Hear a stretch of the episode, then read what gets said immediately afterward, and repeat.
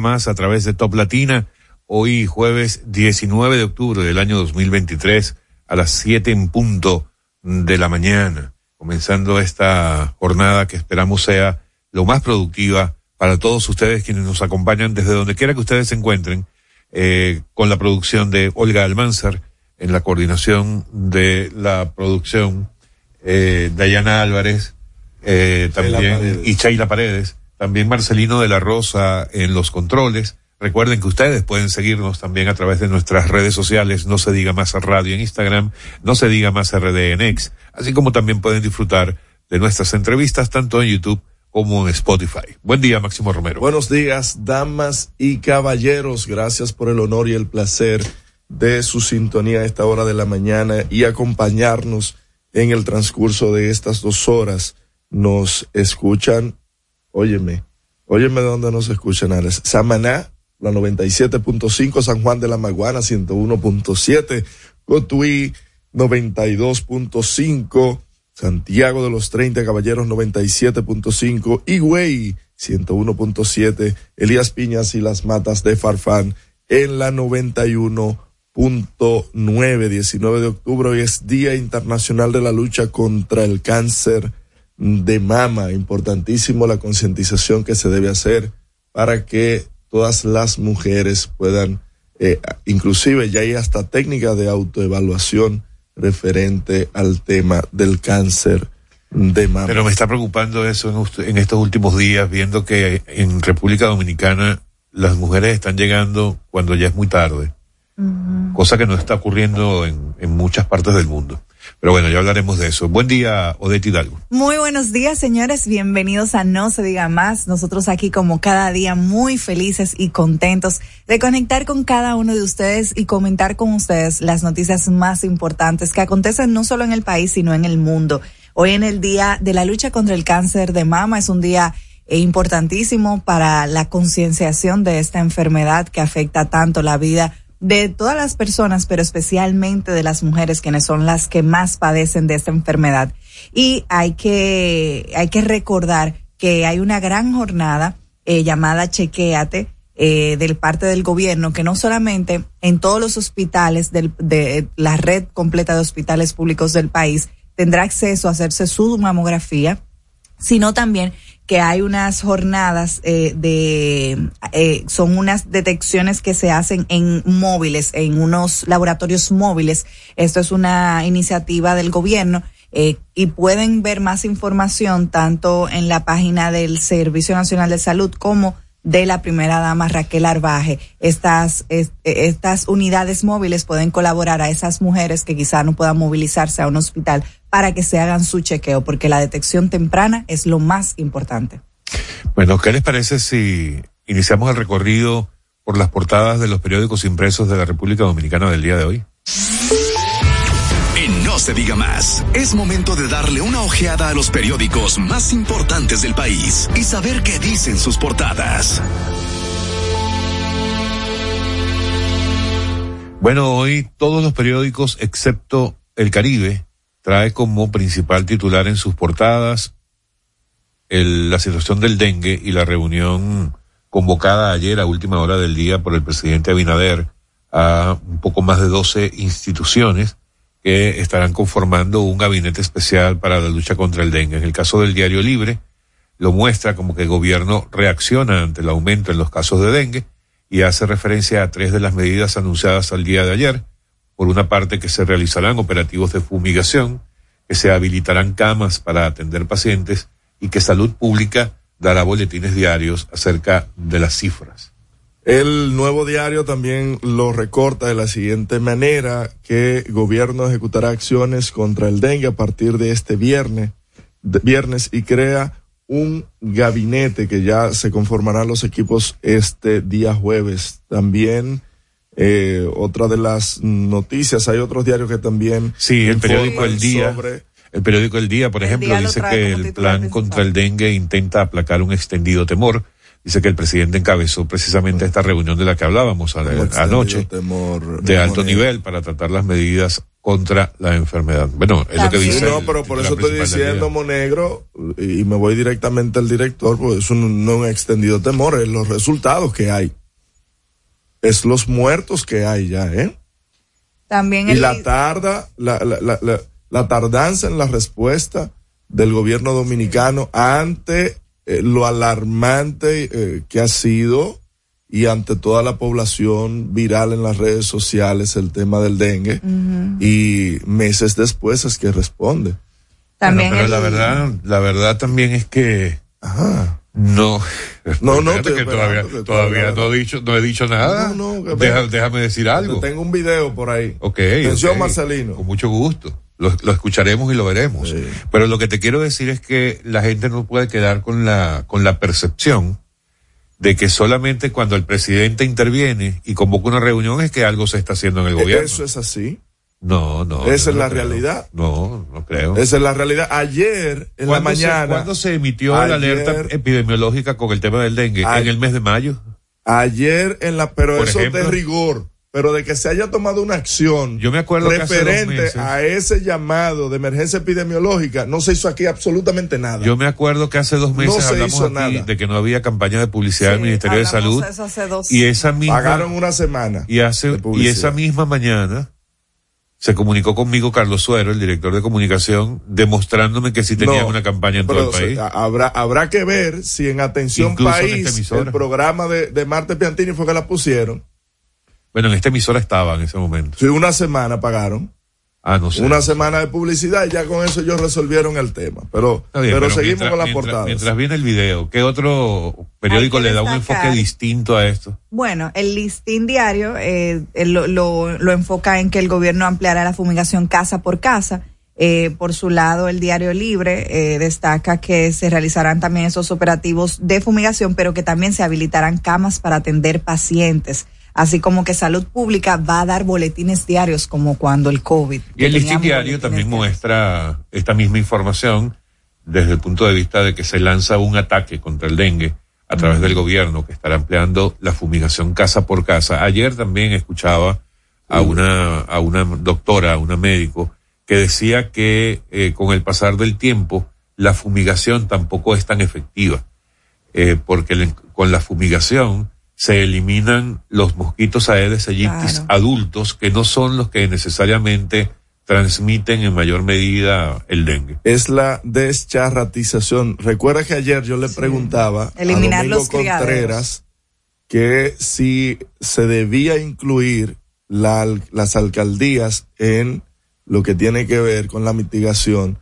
de el dengue y él dice que el, el más importante, el que debe predominar en este tipo de operativos son las alcaldías, porque es un tema de descharratización, de eliminar toda la chatarra que hay en los patios, en los barrios, en y los participación de la propia sociedad, ¿no? Claro, y, pero algo bien importante, Alex, es que el listín diario trae eh, un tema referente al dengue que dice la angustia sobrecoge a familias por expansión del virus y trae una fotografía de una de las salas de emergencia donde se ve abarrotada de eh, madres con sus niños, eh, señores, tres en una cama, figura en una camilla, figura la portada de el listín diario, que creo que ahí se la votaron hoy con eso. Dice que el listín diario en ese trabajo que titula La angustia sobrecoge a familias por expansión del virus, dice que la incidencia del dengue en el país ha sido latente día tras día Dice que el número de casos aumentan, los hospitales siguen repletos y los ciudadanos evidencian su preocupación ante la situación sanitaria que no parece menguar. Dice el listín diario en esta nota que hicieron un recorrido por algunos centros médicos del Gran Santo Domingo como los hospitales infantiles Roberto Rit Cabral, Santo Socorro y Hugo Mendoza.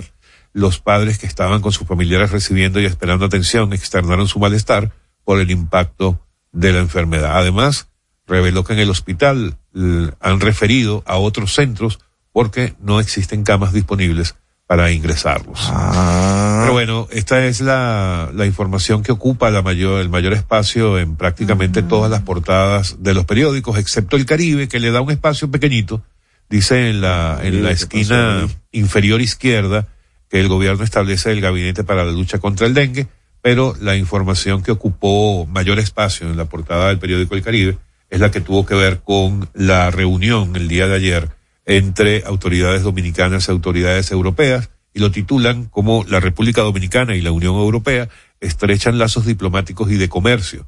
Y en esa actividad el presidente Abinader aprovechó una vez más de pedir, en este caso, a los socios europeos que se sumen a los esfuerzos de pacificación y estabilización en Haití. Pero una noticia buena entre, entre las malas y es que Banreservas abre hoy su feria de vehículos con tasas desde el 6.82%. Ahí fue que yo ¿eh? adquirí mi carrito, mi primer carro del año, ahí fue que yo lo compré con las facilidades, así es, señores. ¿Lo pagaste a tiempo?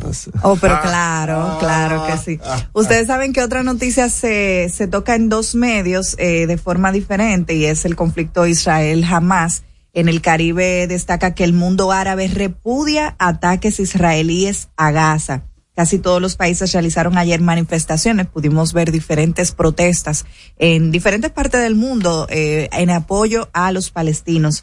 Eh, sin embargo, todavía se está, los israelíes están desmintiendo que ese misil no fue parte de ellos y otros medios dicen que ese misil pudo haber sido desde los propios eh, Hamas, desde Gaza, eh, que se, digamos que no pudo llegar. El, encargado de seguridad de se Israel devolvió el misil. Fue un, un una mala práctica al lanzar. Hay que ver la, las investigaciones y las evidencias, que es lo que arroja. práctica y caer en un hospital. Qué fuerte. También el periódico hoy eh, dice que Egipto cuestiona las intenciones de Israel en la franja de Gaza. Y aquí en el país, Soto Jiménez dice que estamos ante una nueva guerra fría referente. Sí, así es.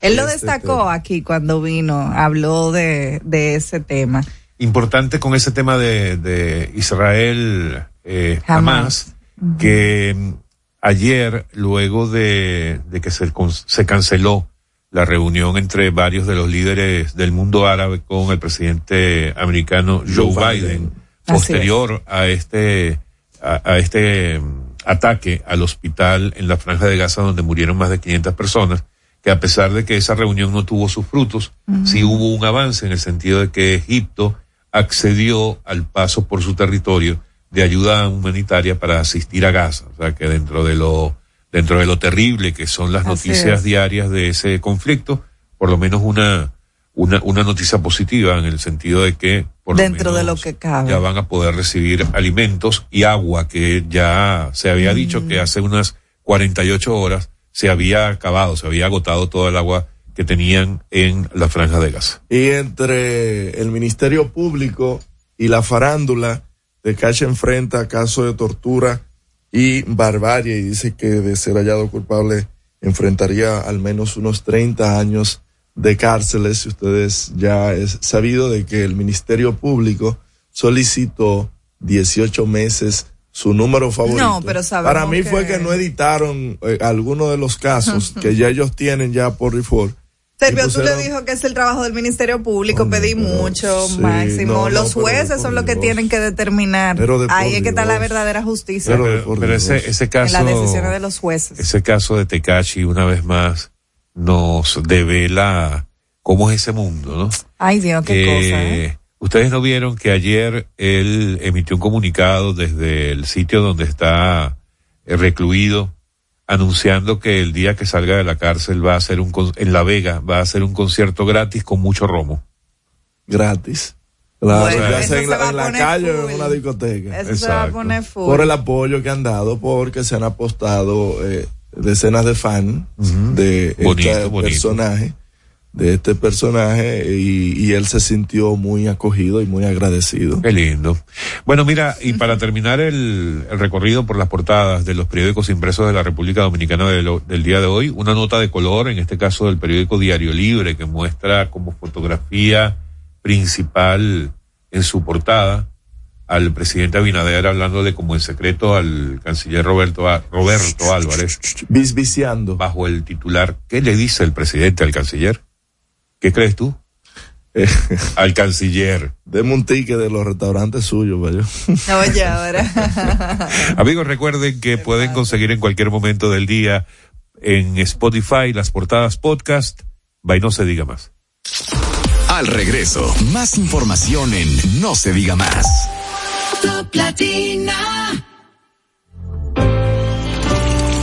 Que ahora el agua potable llegue a casa de Miriam y de dos millones de hogares más, lo logramos juntos. Gobierno de la República Dominicana. Entérate de más logros en nuestra página web juntos.do.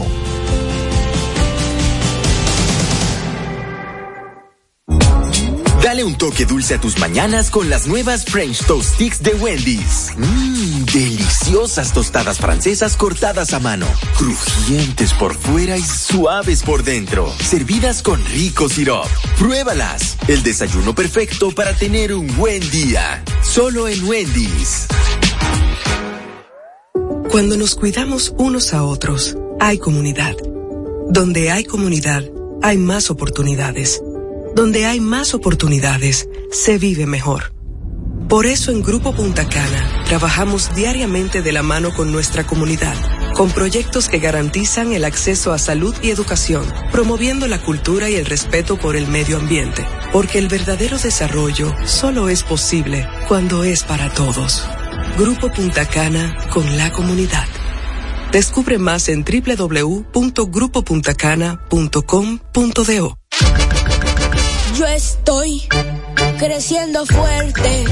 Y yo creciendo bella. Con Chocorrica. Con Chocorrica. Con Chocorrica. Qué cosa buena. Yo estoy como un torito.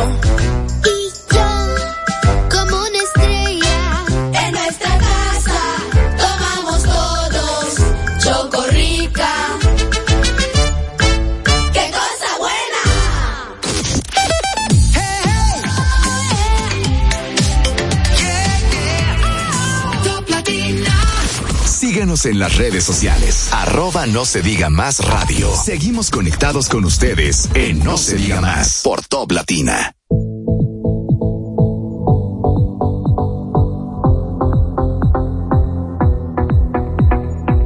Hablando del tema del dengue, Alex, Odette, amigos que nos escuchan, el lunes en Luis Abinader Semanal, este ejercicio que se hace desde el Palacio del no era candidato Luis Semana Derch.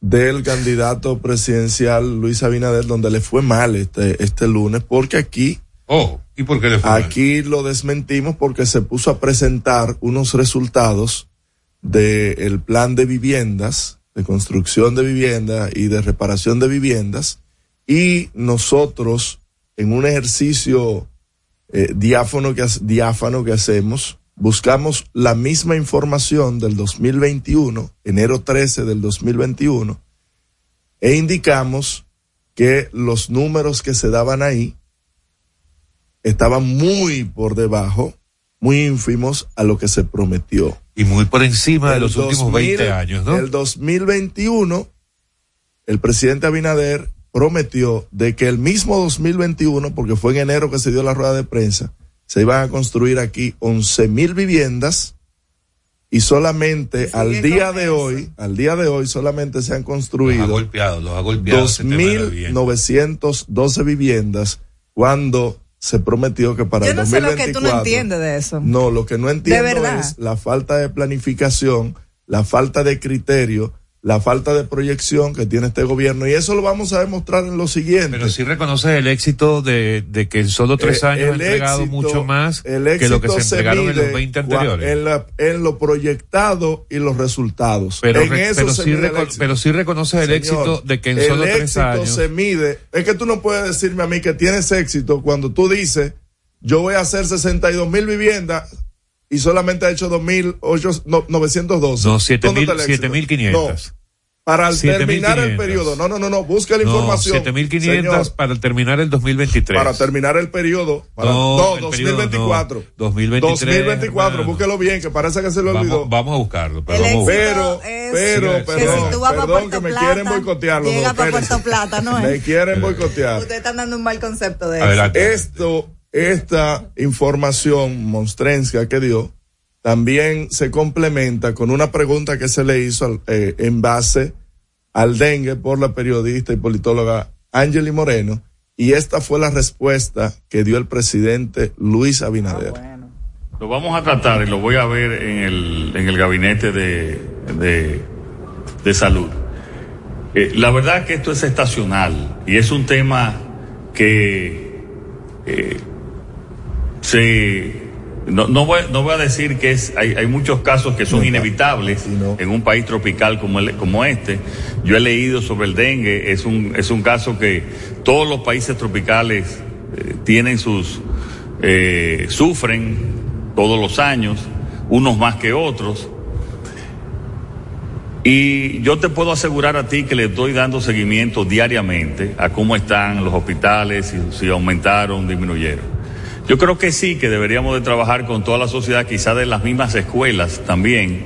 Estamos trabajando en una unidad de educación médica en, las escuelas, o sea, que haya un director médico en cada, en cada escuela básica y en cada liceo de prevención. No, estoy hablando solo del dengue, sino en términos generales. Y yo creo que sí, que, to, todavía podemos avanzar más en eso y, y vamos a insistir. Porque aunque la letalidad, eh, según las estadísticas que se publican, que es 0.07, podemos lucir que es baja, pero imagínate, cada, cada muerte es demasiado. Y, y en el caso, imagínate, una persona conocida así, eh, es una verdadera pena y una tragedia para su familia. Vamos a trabajar en eso más. Escucharon ahí ustedes un presidente titubeante Vale. al dar una información. Oh, pero gagueó ahí más que. Un presidente humano, viejo. Oh, no, gagueante. Yo, yo de verdad el no- no- no presidente, Abin- no ni presidente Abinader. Qué barbaridad. Esta es otra muestra más de que le están mintiendo y le están disfrazando cifras. Usted decir que día a día está viendo cifras y por otro lado el país y los hospitales desbordados, hay una dicotomía ahí. Desbordados con muertes. Hay una dicotomía, pero señor, pero vaya, No, no, no, pero dime, suscríbase al desbordado listín Que de muerte que estamos diario. hablando, de fallecimiento. Suscríbase ahí. La, letali- la misma letalidad ha aumentado en los últimos años. Entonces, si usted tiene esa información, si aquí, pero desde aquí mismo, quien les habla ha sido un crítico feroz de la inacción que se ha tenido contra el dengue. Aquí mencioné yo que el Ministerio de Salud Pública no había hecho absolutamente nada para mitigar esa epidemia. Algo, señores, que para mí es algo de lo, de que la naturaleza nos la pone a nosotros para batearla de jonrón. Porque es un tema de que todos los años pasa. Lluvias más calor es el, eh, eh, el albergue perfecto para los criaderos de mosquitos del dengue. Entonces, si eso va a venir todos los años, y más un año tan caluroso como este, donde la- la- las temperaturas han sido históricas, no es para quedarse de brazos cruzados, Ahora es para tomar acción al respecto. Ah, sí, ya se lanzó una campaña, pero campaña dónde, de por Dios.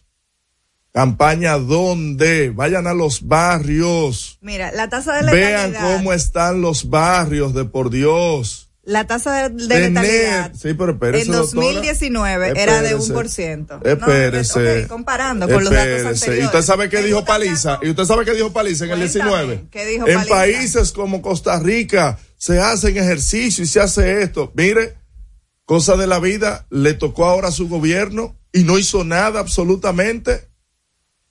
Ah, tiene que, tienen que morir hijos de médicos, tiene que venir el, el mismo doctor Clemente Terrero, epidemiólogo, a decir, señores, hay una emergencia. El Colegio Médico Dominicano, que yo lo felicité días atrás porque había tomado la lucha contra el dengue, tiene semanas diciendo, hay una emergencia epidemiológica del dengue, se tiene que hacer algo. Y las autoridades en silencio, calladas. Eh, Pero San Antonio, ¿qué es lo que se necesita para que se actúe? ¿Cuántos niños es que tienen que morir? Es que el que tiene un hijo solamente sabe las penurias que es estar en una sala de emergencia.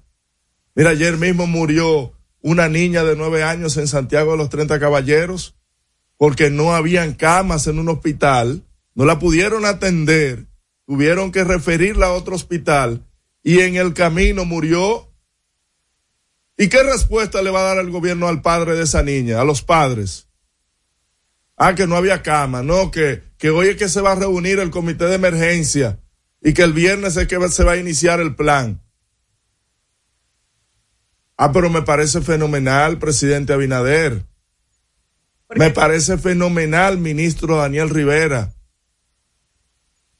Que las camas, ¿cómo es posible, presidente? Vuelvo y repito, que las camas de los hospitales hace semanas se está diciendo que no hay camas en los hospitales, que las emergencias están abarrotadas por casos de dengue. Y usted viene a decir el lunes de que ha ido disminuyendo. ¿Quién es que le está pasando las estadísticas a usted, presidente Abinader? Máximo. ¿tú ¿Quién crees- es? ¿Tú crees que si la situación fuera tan tremendista como la estás poniendo, Mm.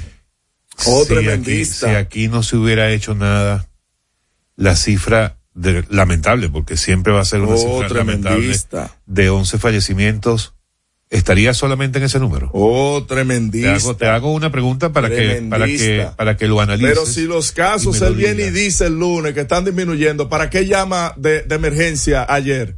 Porque- es un irresponsable. Porque usted no sabe lo que está pasando en A su país. está- usted te no está- sabe lo que está se pasando. está- se te está yendo la mano. Usted no sabe, presidente. que se te está yendo No, la porque es una irresponsabilidad usted venir el lunes a decir que están disminuyendo los casos, que ya estamos bajando, y, y ayer, y ayer llamar de emergencia. Porque usted no revisa todos los días lo que está pasando, supuestamente. Lo grande es que comenzamos hablando ¿Qué de es vivienda. lo que le están enseñando, presidente lo Abinader? trajo, lo trajo para introducir esto. ¿Qué? porque Porque le fue por mal el lunes. ¿Qué es lo que le están enseñando, presidente Abinader? Abra los ojos. Abra los avísame, ojos. avísame cuando termines tu comentario. No, dele para allá todo lo que usted quiera. La realidad Bueno, está ahí. Vamos entonces al tema eh, que tiene que ver con dengue, con uh, una visión distinta en este sentido. Eh, ayer, el presidente, o ayer en la nota de prensa que surgió de la reunión que se hizo en el Palacio Nacional, eh, se contextualiza o se inicia al igual que, al igual que en la declaración del presidente Abinader del día lunes en la semanal, eh, que los casos efectivamente han mostrado un descenso.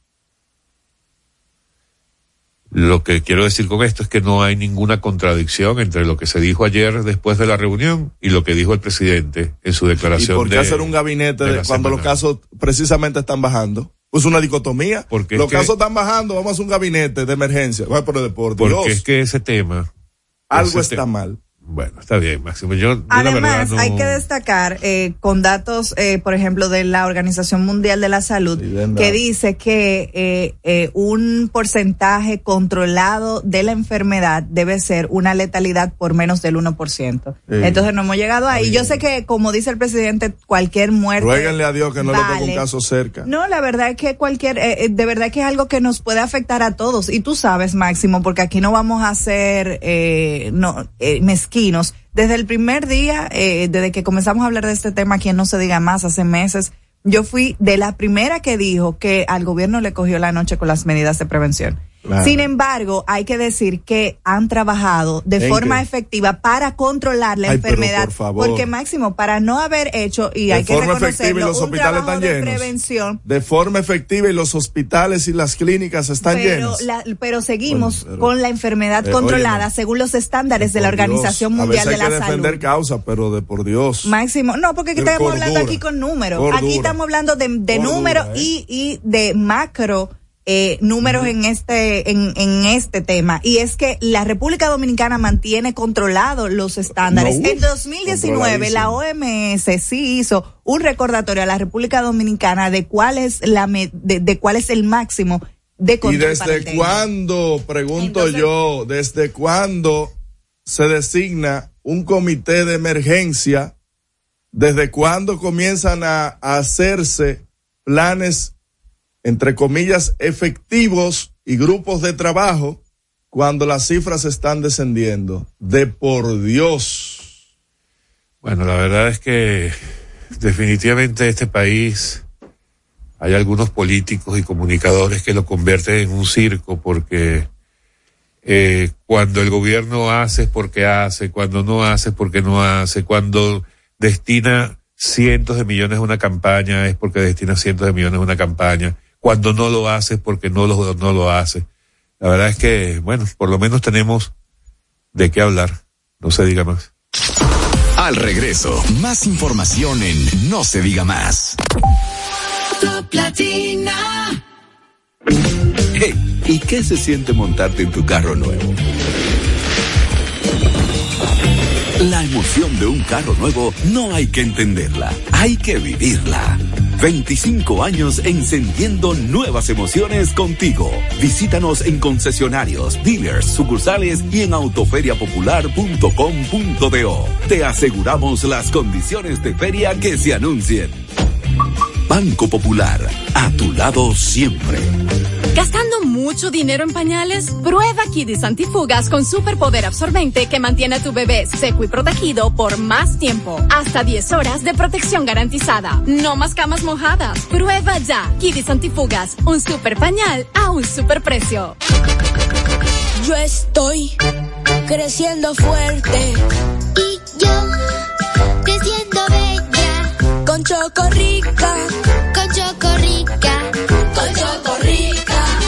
cosa buena. Yo estoy como un torito.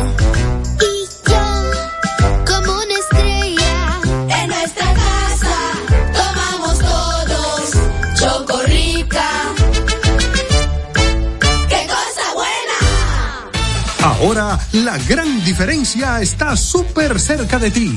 Supermercados Nacional Sarasota. Un nuevo espacio cómodo y práctico con la gran variedad, servicio, precios y calidad que mereces. Avenida Sarasota 101, esquina calle Dolores Rodríguez Objío. Supermercados Nacional. La gran diferencia.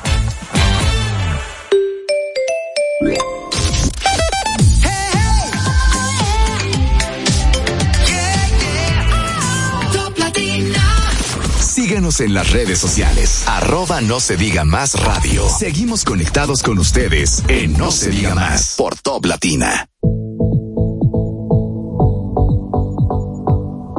No se diga más a través de Top Latina. Recuerden que pueden seguirnos a través de nuestras redes sociales, No se diga más radio en Instagram, No se diga más RD en X, así como también pueden disfrutar tanto de nuestras entrevistas en YouTube como en Spotify, como también pueden ver en vivo nuestra transmisión a través del canal de YouTube de Top Latina. Vamos a iniciar nuestras conversaciones del día de hoy con nuestro primer invitado y para ello vamos a darle la bienvenida al psicólogo Luis Holguín Veras, que es coordinador general del Movimiento por las Pensiones de los Servidores Públicos MOPESEP. Eh, doctor Holguín, buenos días, gracias por estar con nosotros en No se diga más. Buenos días, gracias a ustedes por la invitación de llegar a toda la, eh, la ciudadanía que sigue el programa. Doctor, para, para contextualizar la conversación, eh, no todos somos tan conocedores del tema de, de las pensiones, de los servidores públicos y todo esto. Me gustaría que nos contara de la organización. Vamos a partir de allí, eh, cómo funciona, quiénes la componen y de allí eh, pasamos al tema principal. El Movimiento por las Pensiones de los Servidores Públicos es una organización informal que surgió como una forma de, de unir a los servidores públicos que compartíamos eh, la negación de varios derechos. Eh, en principio, la negación del derecho a permanecer en el sistema de reparto, que es un derecho fundamental, un derecho adquirido por haber trabajado en el Estado antes de que se iniciara este nuevo sistema, y un derecho laboral que, como establece la ley de función pública, es un derecho irrenunciable. Eh, también tenemos otros derechos eh, eh, que se nos están negando, como es el derecho a tener como pensionados la cobertura del seguro familiar de salud del régimen contributivo, tal como lo establece la misma ley 8701. Y otro reclamo que estamos haciendo es el derecho a que las disposiciones obsoletas se corrijan. La ley 379-81 establece muchos, muchas eh, afirmaciones, muchas eh, normativas que se han ido cambiando. Por ejemplo, a los expresidentes constitucionales, la ley 379-81 dice que se le debe pensionar y a sus viudas con una pensión de dos mil pesos mensuales. Obviamente, eso no se aplica. Las, los presidentes, los expresidentes tienen una pensión eh, acorde a su salario y demás. Lo, lo que nos molesta, hay- igual hay otras disposiciones, por ejemplo, como que el Ministerio de Hacienda es quien debe buscar las certificaciones de la antigüedad de cada servidor público. Hoy día eso se lo hace cada servidor público, recoge sus certificaciones y las lleva. Ahora incluso se nos está pidiendo eh, algo que consideramos un abuso, que la, esas certificaciones vencen a los seis meses y ahora se nos pide incluso que sean firmadas por los titulares, es decir, por el ministro, por el director Imagínate de la tú, institución. ¿En qué tiempo? Entonces, eh, hay una disposición ahí que establece que el- los salarios, eh, que, el, que el tope de las pensiones de, de los servidores públicos es ocho salarios mínimos. Nosotros hemos hecho un estudio y hemos demostrado que en el 1981 esa disposición evitaba que los salarios más altos tuvieran pensiones muy altas y eh, demostramos que solamente afectaba a los secretarios de Estado y a algunos subsecretarios. Hoy en día, cuando comparamos esa disposición con todo lo que estaban en nómina en el 2019 y en el 2020 en tres instituciones del Estado, en tres ministerios, encontramos que un 13%, un 14%, un 15% salen afectados por esa disposición. Entonces nosotros estamos pidiendo que se nos eh, ajuste eso, porque estamos teniendo personas incluso, y tú hacías eh, alusión, personas que están recibiendo pensiones eh, especiales que nunca han dado un golpe en el Estado, sin embargo, al que ha dado su vida honrosamente al Estado como servidor público, se le pone un límite de ocho salarios mínimos que equivale a 80 mil pesos. Imagínate. ¿Y para qué da básicamente e- ese monto ahora? Esos son eh, cincu- 50 plátanos, ya te hacen 80 mil pesos. Así mismo. Y, y eso afecta no toda, a toda la población, porque ahí tenemos un salario mínimo de 10 mil pesos, que ese es otro, otro Eh, sí, problema. ¿cuál- eso yo le iba a preguntar. ¿Cuál de los salarios mínimos es que se toma como referencia para, porque hay como 70 mil, eh, hay como 10 eh, salarios mínimos. Interesante es tu pregunta. Lógico. Para cotizar, para cotizar a la seguridad social, aún los servidores públicos, se nos toma en cuenta 20 salarios mínimos, pero no 20 salarios mínimos del Estado de 10 mil pesos. Ajá. Se nos toma en cuenta para cotizar nosotros 20 salarios mínimos promedios de los tres salarios del, del sector privado no sectorizado, que son como 18 mil y tantos Sí. pesos. Pero para la pensión se nos toma el salario público, el salario mínimo del sector público, que son 10 mil pesos. Oh, te cobro en base a un alto de 18, pero te compenso en base al, al mínimo. Exacto. Ah, pero me parece interesante. pero Es una, una flagrante incongruencia. violación. Claro, claro. Todo eso viene establecido en, el, en, en esa resolución del Consejo Nacional de Seguridad Social del 2007, la, No. la 572. Esa 572-2007 es un reconocimiento que hace, que eh, hizo este Consejo actual de Seguridad Social, corrigiendo un error histórico que el Consejo Nacional de Seguridad Social, debo decir también que la preside- las presidencias de la República y todas las instituciones públicas, porque asumieron el error del Consejo Nacional de la Seguridad Social y todos son corresponsables de la negación del derecho a quienes teníamos hasta 45 años de edad, luego se bajó a 44, el primero de junio del 2003, que somos las personas a quienes se nos ha estado negando el derecho de permanecer en el sistema de reparto.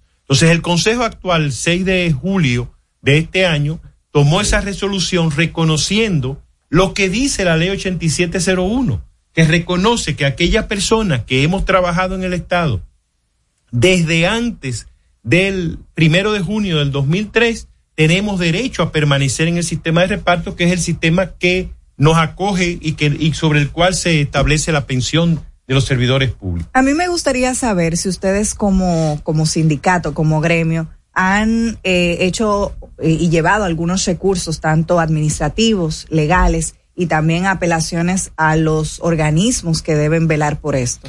Eh, iniciamos el proceso poniendo en mora al Consejo, pero eh, optamos por seguir discutiendo con ellos la- los argumentos.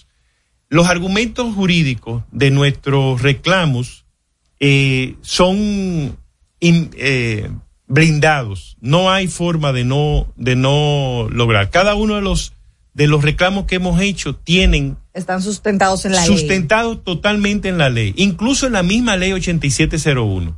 Es decir, aunque tenemos la ley 379 que nos establece la relación laboral que nos da el derecho, tenemos tres artículos de la ley 8701 que establecen que ese, ese derecho es eh, respetado, es válido en esta ley actual.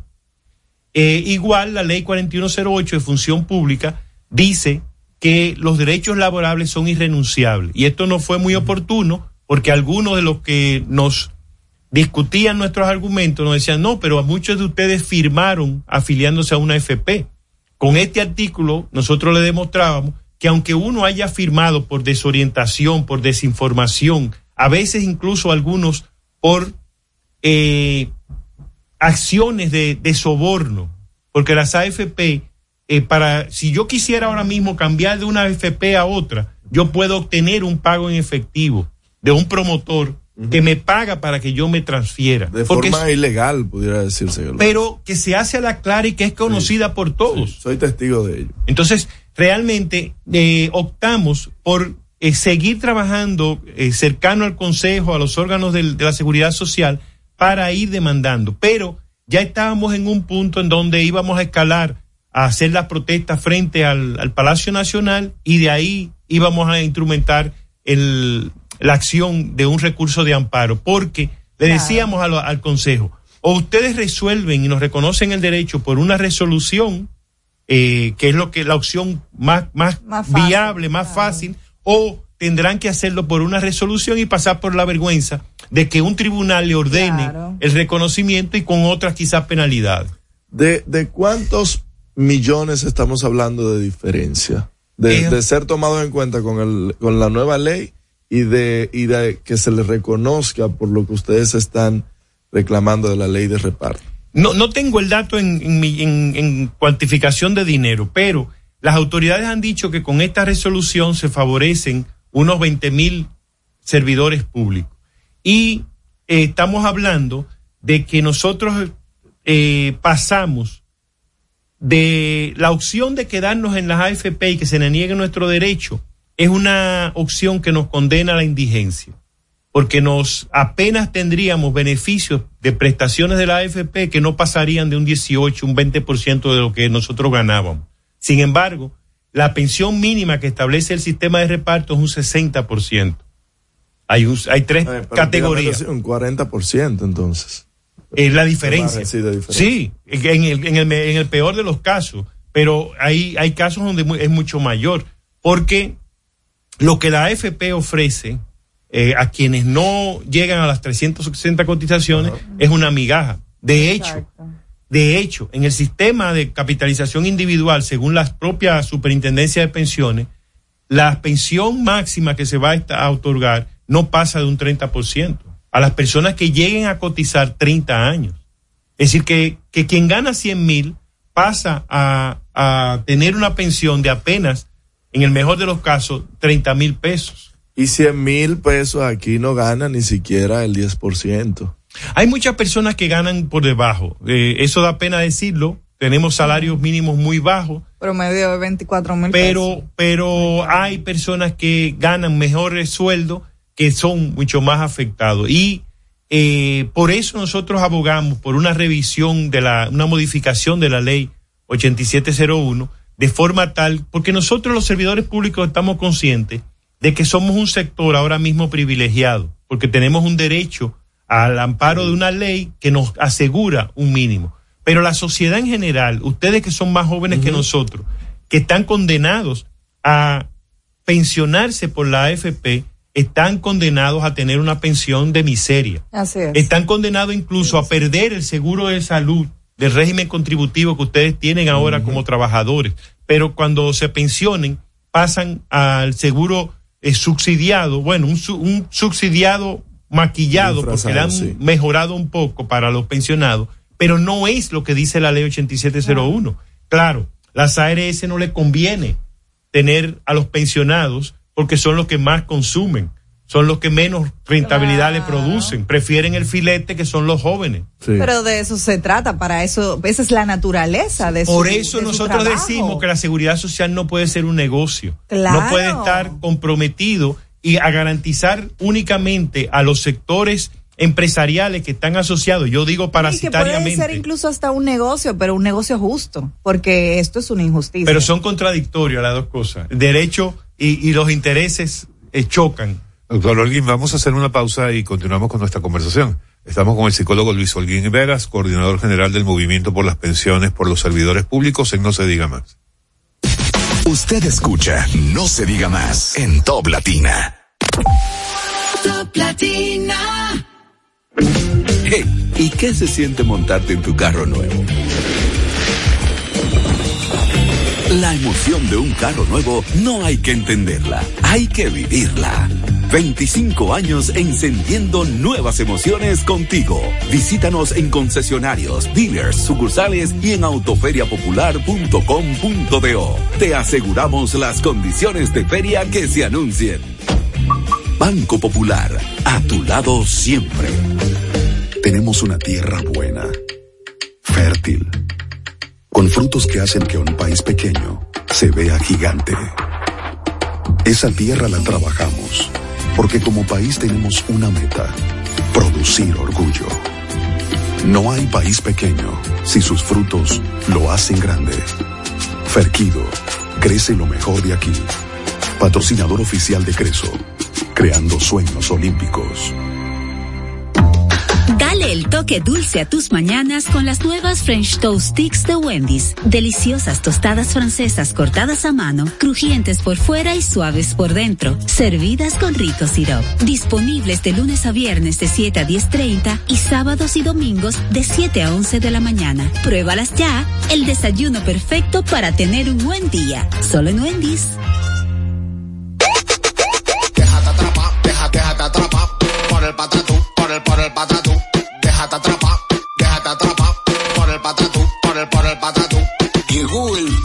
Patatús, 15 días para dejarte atrapar por miles de ofertas. El Patatús. Jumbo, lo máximo.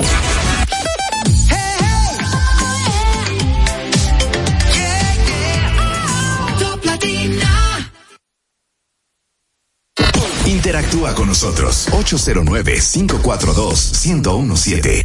Seguimos conectados con ustedes en No se diga más por Top Latina. Vamos nuestra conversación con Luis Holguín Veras, coordinador general del Movimiento por las Pensiones de los Servidores Públicos. Un nombre larguísimo. y uno dice Mopesep. Mopesep y todavía eh, en, en, en tiempos de conflicto de Israel-Palestina, eso suena a Mossad. Pero mejor vamos a dejarlo hasta ahí. Porque me gustaría eh, que habláramos ante esta realidad que usted nos plantea. ¿Cuáles serían las alternativas? O sea, ¿cuál es, ¿qué es lo que ustedes creen que pueden solicitar, en este caso, al Consejo Nacional de Seguridad Social, pero que sea realmente viable para que ellos lo puedan evaluar y en, y en dado caso aprobar? De hecho, ustedes están convocando a una acción de calle para hacer esta solicitud que piensan hacer la semana que viene. Sí. Que por cierto le pido que sea después de las nueve de la mañana, porque eso es aquí al lado y nos va a complicar la llegada. a- a- Avísenos, salimos. Y arranquen. Miren, nosotros, en la resolución eh, 572-07 fue eh, un gran reconocimiento porque reconoce que todo aquel que haya trabajado en el Estado antes o, dura, o en el momento de iniciar la, implementación de la ley tiene el derecho. Pero establece, da dos órdenes, una orden al- a la Comisión Interinstitucional de Evaluadora de Traspaso a que prepare en 15 días un- el procedimiento para la aplicación y por otro lado instruye a la, a la Tesorería de la Seguridad Social y a la Superintendencia de Pensiones a que prepare todas las, las procesos operativos para esa tra- eh, ese traspaso a, desde AFP a Hacienda. Sin embargo, aunque eso se aprobó el 6 de julio, estamos ya en octubre, cuatro meses y pico eh, de esa aprobación y todavía no se han producido eso, esa... Todavía estamos en los 15 días. Todavía no, no hemos llegado a los 15 días. Hemos sabido que la Dirección de Información y Defensa de los Afiliados, que coordina la Comisión Interinstitucional, hizo una propuesta que no estuvo firmada por los cuatro miembros que conforman esa comisión. La conforman con voz y voto la Dirección de Información y Defensa de los Afiliados y la Superintendencia de Pensiones. Son quienes tienen voz y voto. Pero participan con voz la Dirección de Información de Jubilaciones y Pensiones del Estado y la Asociación Dominicana de, de Administradora de Fondos de Pensiones. Solamente tienen voz. Solamente firmaron esa remisión la DIDA y la Dirección de Jubilaciones y Pensiones. Ni la DAF ni la CIPEN firmaron esa propuesta. Pero también sabemos que la Superintendencia de Pensiones presentó unilateralmente una propuesta al Consejo. El Consejo ha emitido una nueva resolución, creo que es la 576-07, en donde designa una comisión de sus miembros para eh, buscar un entendimiento y que lleven una propuesta unificada al Consejo. Pero aún están debatiendo, aún están buscando los periquitos. Nosotros nos quejamos de que el Consejo tradicionalmente ha tenido mucha diligencia cuando se trata de tomar resoluciones para ordenar y favorecer a los a las empresas, a los eh, a las empresas que se han insertado en la seguridad social y yo insisto que de forma parasitaria. Cuando es para beneficio de la AFP o de las ARS, todo corre a una velocidad espantosa, una disponibilidad eh, total. Cuando son para favorecer a los afiliados, la cosa cambia, la velocidad se ralentiza, todo va más lento y nadie tiene la premura de favorecer que se tome. Nosotros lo que estamos pidiendo es que se respeten los derechos, que se favorezca al afiliado, que se deje de estar siempre protegiendo a las AFP en nuestro caso y que se sienta el respaldo y el interés de la seguridad social por cumplir su razón de ser que es asegurar, eh, dar eh, certidumbre a la población que está afiliada. Mencionó hace un minuto que han conocido que la CIPEN, la Superintendencia de Pensiones, ha presentado unilateralmente una propuesta. ¿La conocen? ¿Sabe por dónde viene? No, hemos pedido, le pedimos incluso a, a, a las cuatro instituciones, al Consejo, a la Tesorería de la Seguridad Social, a la Superintendencia de Pensiones y a la DIDA, que nos dieran los documentos que ordenaba la disposición, que es un documento público, o deben ser documentos públicos. La ley de a- libre acceso a la información no dice que ese tipo de documentos sean eh, de, de, eh, Confidencial. confidencial, no es algo de seguridad, no es algo que tienen datos de personales, no hay nada que se pueda proteger. Nosotros somos eh, derechohabientes, nosotros somos personas que estamos siendo afectadas o podemos ser afectadas por esos documentos. La única que nos respondió casi de inmediato fue la Dirección de Información y Defensa de los Afiliados, nos dijo, mira, aquí está lo que nosotros proponemos. El superintendente de pensiones tuvo la gentileza, y se lo agradezco, de llamarme personalmente y, explicarme que no me podía dar, eh, dar esa información. Yo le dije que entendía, pero que, por favor, eh, como él me dijo que me iba a responder por escrito, todavía estoy esperando por la comunicación dándome las razones de por qué no nos las daba. Pero no obstante, lo solicité vía la, la, la ley de libre acceso a la información por el portal de transparencia para que me, me den una razón o me hagan llegar el documento para uno poder opinar, porque no sabemos cuáles son sus argumentos. Pero realmente no conocemos eso. Estoy, eso es algo totalmente personal, el MOPESEP no, no, no tiene una posición así definida, pero yo estoy totalmente de acuerdo de que la posición de la Superintendencia de Pensiones es, busca favorecer de alguna forma a las AFP, porque las AFP ganan en la medida en que retienen nuestros fondos con ellos, porque este año ellos se ganan, el año pasado fue un 1.1% del total del fondo de cada uno de nosotros. Ahora se están ganando este año un 1.05. Pero eso es mucho dinero.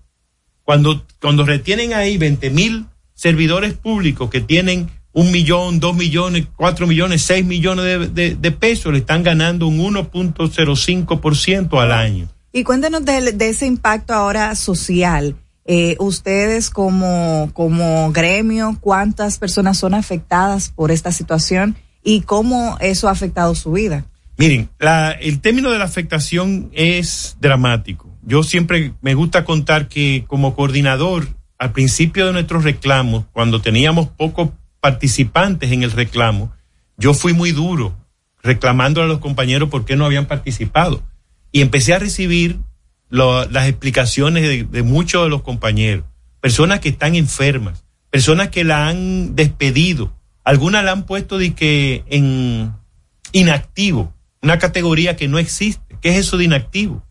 Inactivo, te votaron, te despidieron, te desvincularon. ¿Quién cobra tu cheque?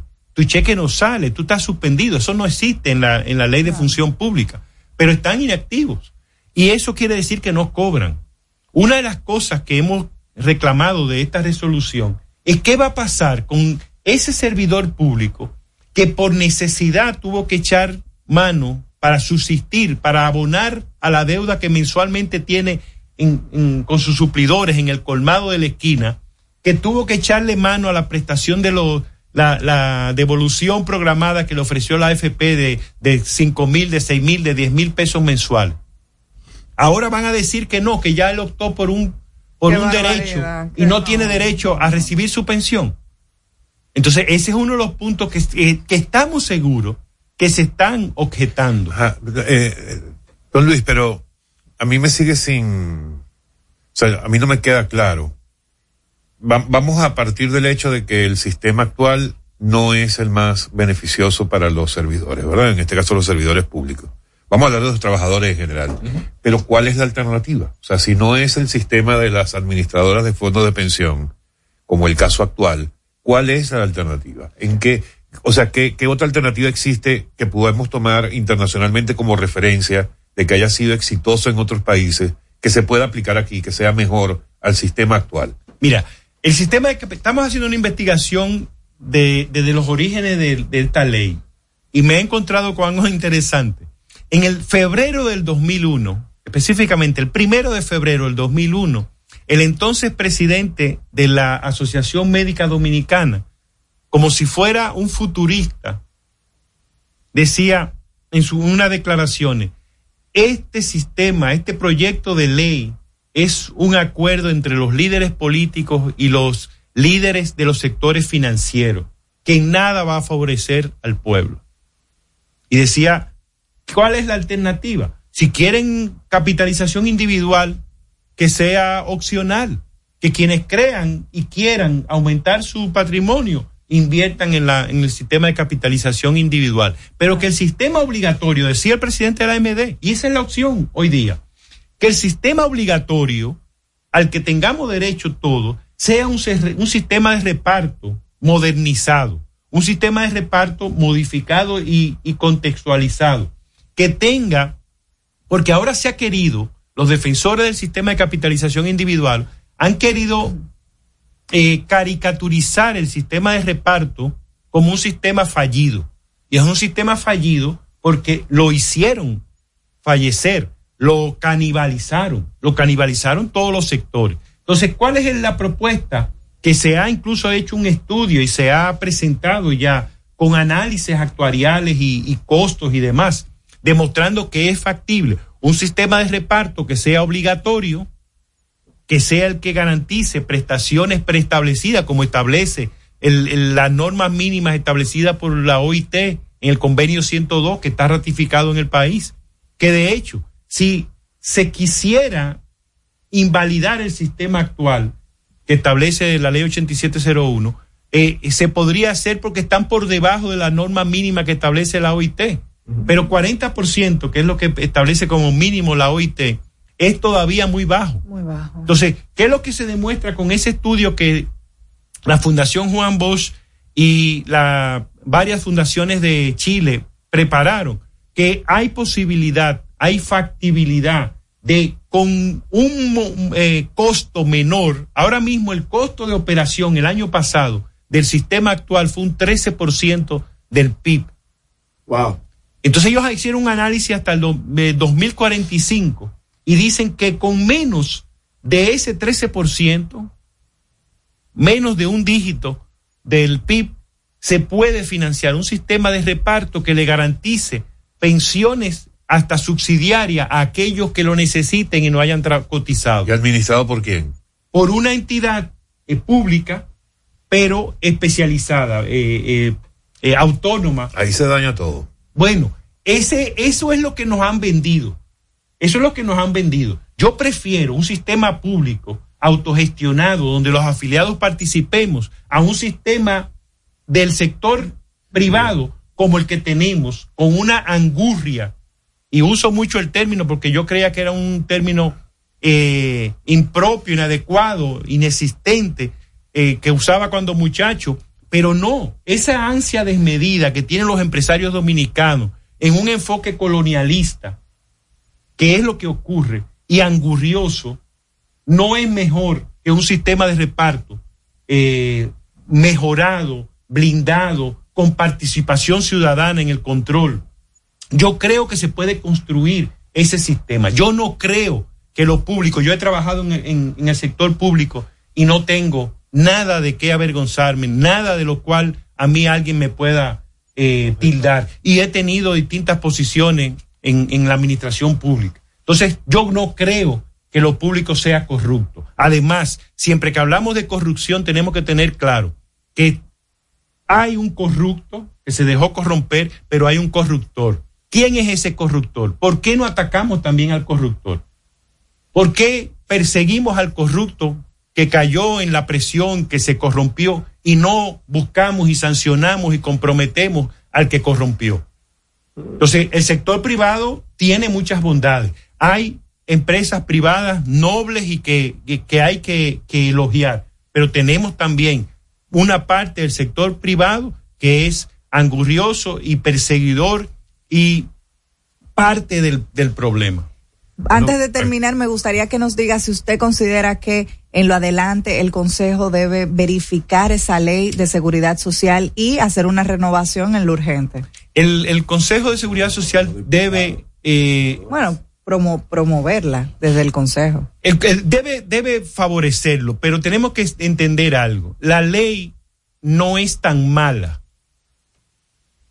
Es la aplicación, el problema. No, las normativas con la con- que se eh, eh, debieron elaborar son las normativas que han dañado lo dispuesto La por la por la ley, porque se han eh, elaborado de forma perversa, perversa y ojalá en otro programa podamos hablar de, de eso, porque la ley establece muchas cosas. El hecho de el- la pensión, la- el seguro de salud, el régimen contributivo al que tienen derecho los pensionados está en la ley.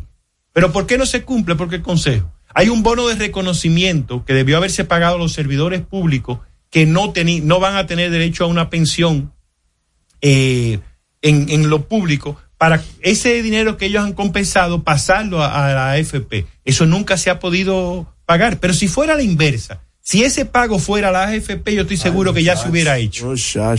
Doctor, eh, los datos entonces usted quiere hacer el llamado para Sí. esta vigilia que piensan hacer la semana que viene. Gracias. El 20 martes 24, a partir de las 4 de la tarde, vamos a estar aquí. Ya no es programa de.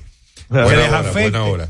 Eh, si, Bye, bye, tenimos- Correa. si hemos tenido otras protestas que seguro le han afectado, pero a las 4 de la tarde invitamos a todos los servidores públicos, los servidores públicos afectados y no afectados, a que participen en esta vigilia. Vamos a hacer una vigilia reclamando la inmediata aplicación de esta resolución 57207. De nada sirve tener una res- resolución reconociendo nuestro derecho si no se aplica. Gracias, doctor. Amigos, ha sido Luis Holguín Veras, coordinador general del Movimiento por las Pensiones de los Servidores Públicos, y no se diga más. Usted escucha No se diga más en Top Latina. Al regreso, más información en No se diga más. Top Latina. Yo estoy creciendo fuerte. Y yo creciendo bella. Con chocorrica. Con chocorrica. Con chocorrica. cosa buena. Yo estoy como un torito. Y yo como una estrella. En nuestra casa tomamos todos chocorrica. ¡Qué cosa buena! Cuando nos cuidamos unos a otros, hay comunidad. Donde hay comunidad, hay más oportunidades. Donde hay más oportunidades, se vive mejor. Por eso en Grupo Punta Cana trabajamos diariamente de la mano con nuestra comunidad, con proyectos que garantizan el acceso a salud y educación, promoviendo la cultura y el respeto por el medio ambiente, porque el verdadero desarrollo solo es posible cuando es para todos. Grupo Punta Cana con la comunidad.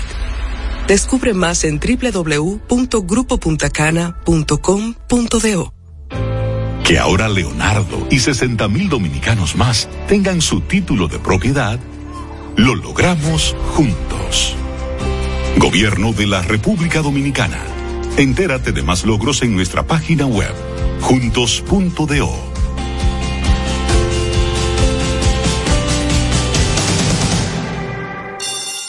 Aprendo en el colegio. Me llena de energía. Me brinda vitamina. Para ganar el juego. Creciendo sano y fuerte.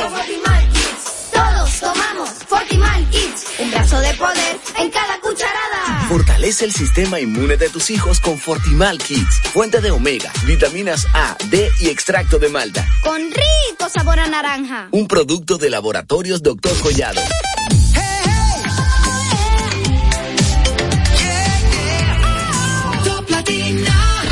Interactúa con nosotros 809-542-1017. Seguimos conectados con ustedes en No se diga más por Top Latina.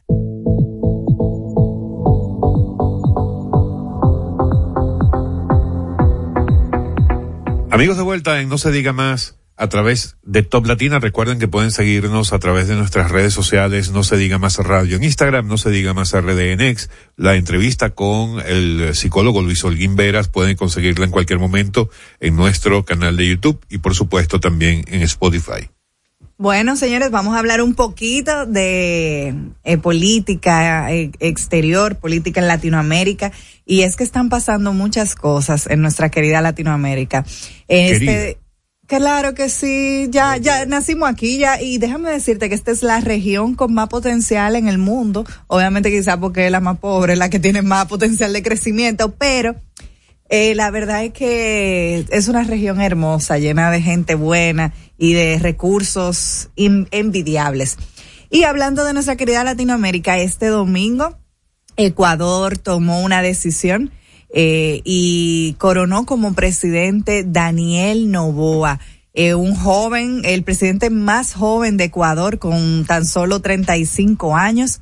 Este joven es hijo de un empresario bananero importantísimo de Ecuador eh, y que ha llevado una carrera política interesante. Eh, fue diputado y aparte de ser un empresario, que ta- también de empresas bananeras, es un joven que siempre ha tenido una, una visión, digamos, un poco conservadora de la política, diferente a quien fue su, su adversaria principal eh, en las, en este balotaje de una segunda vuelta, porque fueron una segunda vuelta, eh, una joven Luisa González, quien era eh, del correísmo. Y sabemos que en Ecuador ocurrieron cosas muy fuertes en estas elecciones. Debemos recordar el fallecimiento o el asesinato, mejor dicho, el asesinato de Villavicencio, un periodista ecuatoriano que fue asesinado eh, y que todavía a estas alturas no se ha esclarecido el hecho. Fueron apresadas por su, por, su asesinato cuatro personas y hay que destacar que de estas cuatro personas, tres fueron asesinados en la cárcel y solo uno quedó vivo eh, y ese dijo que quien fue el autor intelectual del asesinato de ese aspirante Villavicencio fue nada más y nadie menos que Correa. Entonces, eh, obviamente, Correa de su parte, el expresidente Correa dijo que eso era una, una técnica para afectar a su candidata, Luisa González. Eh, pero bueno, el pueblo ecuatoriano decidió y eh, ganó la presidencia Daniel Novoa. Vamos a ver, porque los desafíos que le esperan Ecuador y bueno, Latinoamérica completa prácticamente se encuentra y el mundo en una crisis económica.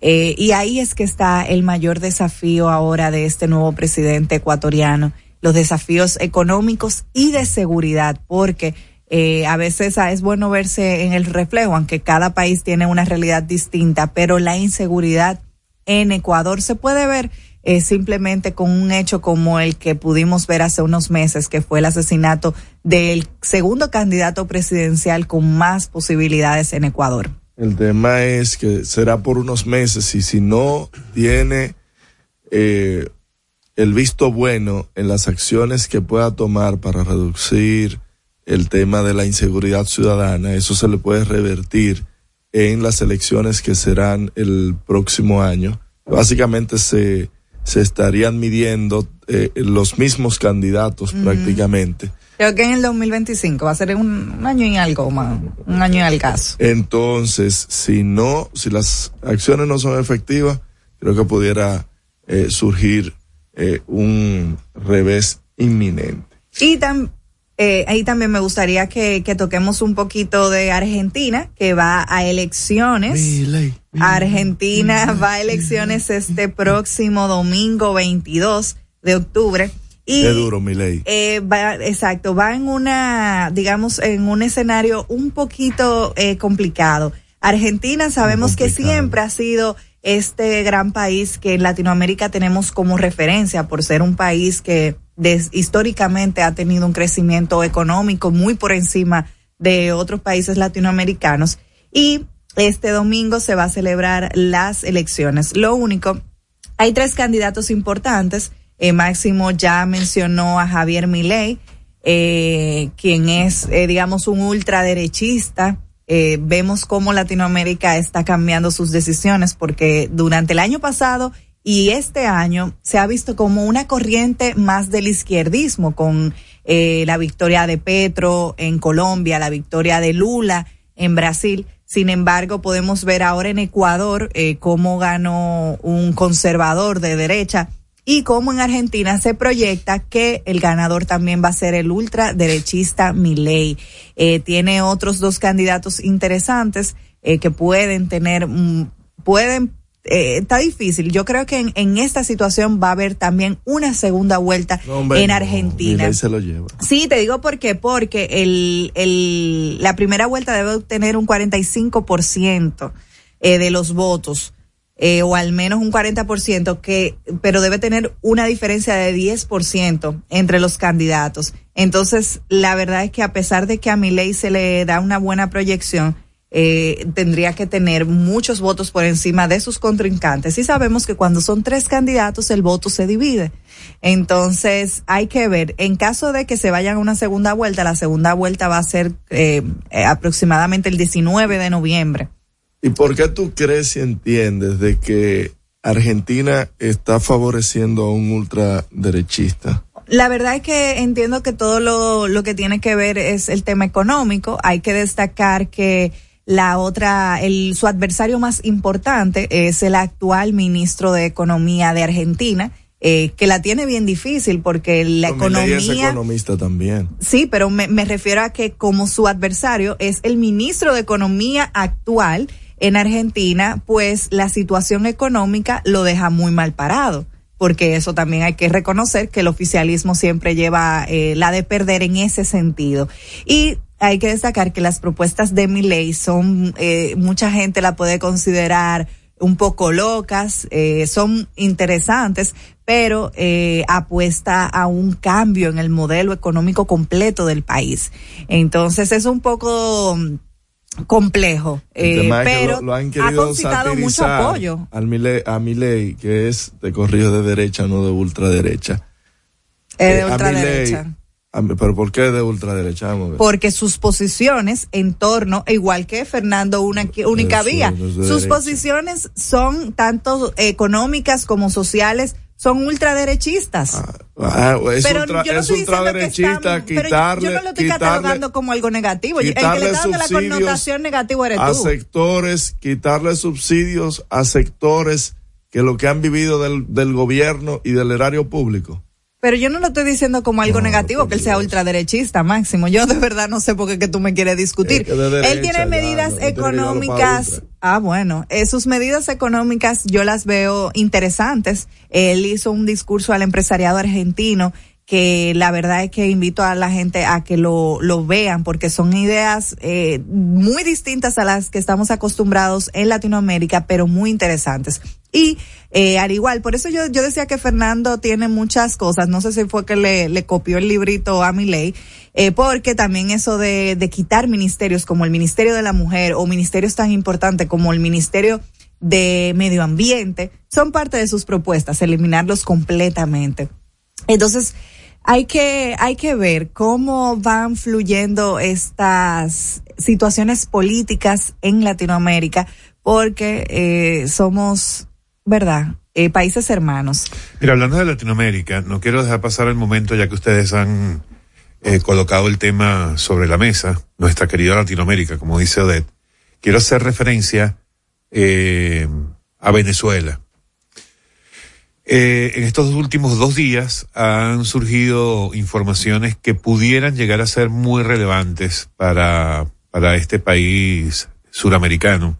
Cuéntanos, Eh, porque Buenas noticias. bueno, lo que pasa es que ya después de tanto tiempo en las que Venezuela ha estado sometido al régimen de, al principio de Hugo Chávez y posteriormente de Nicolás Maduro, que es el régimen actual, después de tantos años, desde 1998, ha habido otros momentos en los que ha habido esperanzas similares a las que es. presentarse como las de esta semana y eso ha elevado las expectativas en una gran medida de, de gran parte de la población venezolana eh, y al final han sido expectativas que con el pasar del tiempo y en muy corto lap o en muy cortos periodos han caído gracias a la habilidad que ha tenido el régimen venezolano de desmontar esas esos esfuerzos de la oposición. En todo caso, hay que verlo como algo positivo y voy a pasar a explicar.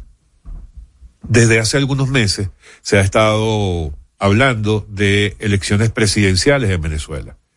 Tras una serie de discusiones, negociaciones, conversaciones que ha llevado adelante los Estados Unidos con el régimen de Nicolás Maduro, para que a cambio de la flexibilización en muchas de las sanciones que se le han puesto, no solo al gobierno, sino a individualidades del régimen de Maduro, el régimen estuviera dispuesto a celebrar elecciones presidenciales y darle la oportunidad a la oposición venezolana que hoy día es muy eh, es pero pero por mucho mayoritaria en comparación con la favorabilidad que pudiera tener el día de hoy el régimen de Maduro. Y entonces estaban en ese tema de las negociaciones el gobierno de Maduro evidentemente le conviene que le quiten las restricciones de, eh, económicas y las sanciones económicas que han puesto los Estados Unidos y muchos otros países. Eh, y por eso entonces ellos han mostrado desde hace algunos, me- algunos meses su, su supuesta disposición a que se celebren elecciones presidenciales en el año 2024. Pero desde que ellos mostraron esa supuesta disposición, han venido ocurriendo cosas que han llamado mucho la atención en negativo. Eh, ¿Qué ocurre? Hay, por supuesto, una cantidad de personas o de, o de precandidatos por parte de la oposición que están interesados en llegar a las elecciones presidenciales del 2024 y una de las primeras cosas que hizo Maduro y su régimen fue empezar a inhabilitar a muchos de esos candidatos, particularmente a los que mayor favorabilidad tiene de parte de la población. Es decir, probablemente personas que nos escuchan han escuchado hablar de María Corina Machado. María Corina Machado es el día de hoy la principal líder de la oposición y la que tiene mayores posibilidades de ganar unas elecciones primarias de la oposición que se van a llevar a cabo este próximo domingo en Venezuela. Al inhabilitar a estas personas, evidentemente, le están quitando la posibilidad de que la oposición tenga un candidato que pueda rebatirle el triunfo en unas posibles elecciones presidenciales del 2024. Pero eso no ha sido el único eh, boicot que ha hecho el régimen de Maduro a esas posibles elecciones, sino que también anunciaron que las elecciones no había que esperar al 2024, que es el periodo establecido y el periodo necesario para que se lleven a cabo unas elecciones relativamente confiables, sino que él quería adelantar las elecciones para este año 2023 lo cual por supuesto le daría mucho menos tiempo a la oposición para prepararse para unas elecciones presidenciales en un país en el que el 100% del control lo tiene el gobierno de Maduro. Ahora, ¿cuál es la noticia positiva que quiero comentar? Es que hace dos días se logró, después de muchas conversaciones en Barbados, la firma de un acuerdo entre ambas partes, entre el oficialismo venezolano y la oposición venezolana de manera unitaria con la participación de muchos países, la, la mediación de países como Estados Unidos, que ha sido una, que ha sido una participación fundamental, pero también han estado allí países como México, Rusia, Brasil, Países Bajos, Estados Unidos, Francia, Argentina, porque el mundo entero está interesado en que se termine de resolver la situación política de Venezuela. Se firmó ese acuerdo, se llegaron algunos algunas disposiciones como que las elecciones efectivamente serán en el 2024. Estados Unidos le exige de manera explícita al gobierno de Maduro que evite o que no siga con el tema de la inhabilitación de candidatos y que aquellos que ya han sido inhabilitados hasta el momento sean de, ¿cómo se diría? Sea echada, sea echada atrás esa medida para que tengan la posibilidad de participar. Otra cosa importante es que eh, se le exigió al gobierno de Maduro liberar a la cantidad de presos políticos Ay, que están en este momento en el país y una cosa que es muy eso. positiva es que ayer se dio la libertad a dos de los más emblemáticos presos políticos de Venezuela. Juan Requesens, un líder de la juventud opositora venezolana que tenía, ya, ya le habían dado casa por cárcel, pero evidentemente estaba detenido. Claro. Estuvo dos años en Prisión una domiciliaria. prisión domiciliaria. Anoche le permitieron salir libre y a otro Wow, líder de la oposición, qué bueno. un reconocido comunicador de nombre Roland Carreño, que también tenía años detenido y que nunca se le vio la cara desde el día en que lo detuvieron. qué fuerte. Ni siquiera sus familiares, ni Qué medios fuerte, de no, comunicación. no, no, no, no, no. Entonces, Pero ya había eso- también una orden de apresamiento contra Juan Guaidó. Eh, sí, pero eso es. Guaidó se fue para Colombia, eso, fue no, lejos. eso no tiene, de hecho, eh, eso no está mencionado en los acuerdos que se firmaron en Barbados, hasta donde conozco. Eh, Juan Guaidó ha estado activo en sus redes sociales, eh, por supuesto, alentando a este proceso que se avecina tanto para las primarias de la oposición esta semana como para las elecciones, las posibles elecciones presidenciales del 2024. Mire, Se ve el una tema luz en- al en final del camino sí, el, con el Venezuela. tema es qué tan, qué tanto habrá aprendido la oposición venezolana y qué tanto se le ha ido ese deseo de ser una persona quien lidere a pesar de y, y que todo se mueva, toda la oposición se mueva en torno a una figura, porque este ejercicio que se está haciendo ahora ya se hizo años atrás y tuvo varias cabezas. Sin embargo, la oposición nunca logró eh, unificarse. Ahí, en esta, en este ejercicio que se está haciendo, lo importante es que la oposición salga, salga fortalecida y pueda entonces encabezar una verdadera, un verdadero camino hacia algún cambio, una transformación y la salida del régimen de Maduro. Yo creo que ya es el momento de que eso ocurra. Ojalá. Ojalá que se pongan, que se alineen los planetas, como dicen muchas personas por allí. Amigos, estamos en No se diga más a través de Top Latina. Usted escucha No se diga más en Top Latina.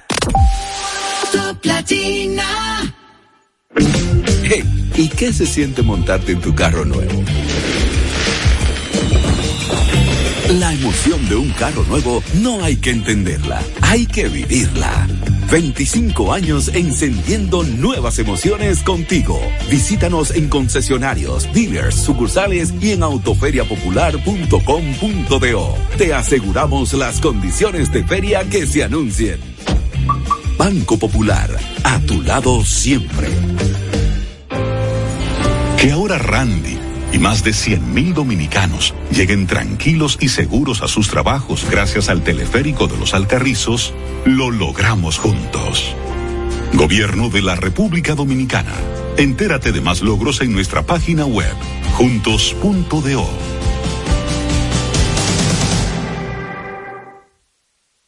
Cuando nos cuidamos unos a otros, hay comunidad. Donde hay comunidad, hay más oportunidades. Donde hay más oportunidades, se vive mejor.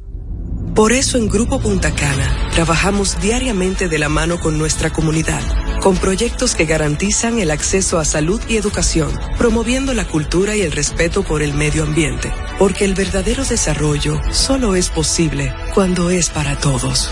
Grupo Punta Cana con la comunidad. Descubre más en www.grupopuntacana.com.do.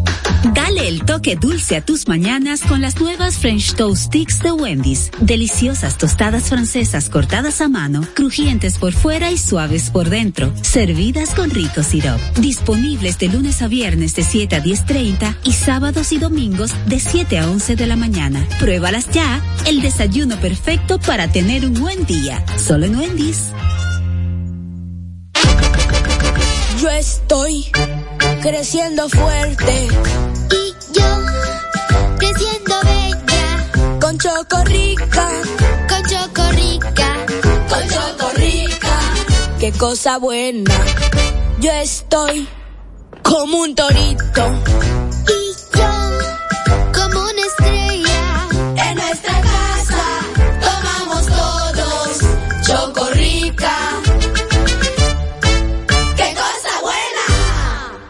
Cuando nos cuidamos unos a otros, hay comunidad. Donde hay comunidad, hay más oportunidades. Donde hay más oportunidades, se vive mejor. Por eso en Grupo Punta Cana trabajamos diariamente de la mano con nuestra comunidad, con proyectos que garantizan el acceso a salud y educación, promoviendo la cultura y el respeto por el medio ambiente, porque el verdadero desarrollo solo es posible cuando es para todos. Grupo Punta Cana con la comunidad. Descubre más en www.grupopuntacana.com.do. Déjate atrapar, déjate, déjate atrapar por el patatú, por el, por el patatú. Déjate atrapar, déjate atrapar por el patatú, por el, por el patatú. Llegó el Patatús, 15 días para dejarte atrapar por miles de ofertas. El Patatús. Jumbo, lo máximo. Que ahora el agua potable llegue a casa de Miriam y de dos millones de hogares más, lo logramos juntos. Gobierno de la República Dominicana. Entérate de más logros en nuestra página web juntos.do.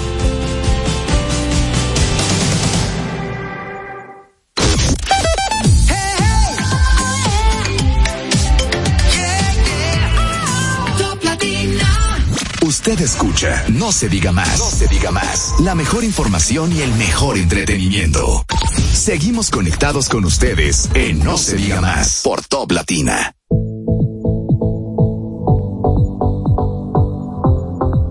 Amigos, de vuelta en No se diga más a través de Top Latina. Recuerden que pueden seguirnos a través de nuestras redes sociales, No se diga más radio en Instagram, No se diga más RD en X, además de poder disfrutar de nuestras entrevistas tanto en YouTube como en Spotify.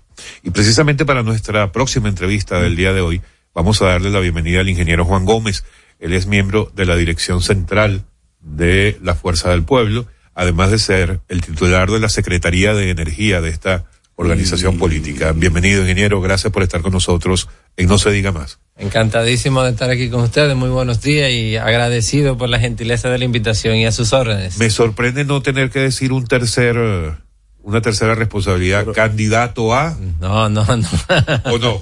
No, no, no, no, no. Ninguna no, aspiración no, por ahora. No, claro que no, a que realmente que se vuelva a encauzar los destinos de este país en manos del político más experimentado de nuestra nación, que es el doctor Leonel Fernández. Esa es nuestra aspiración, total y completamente.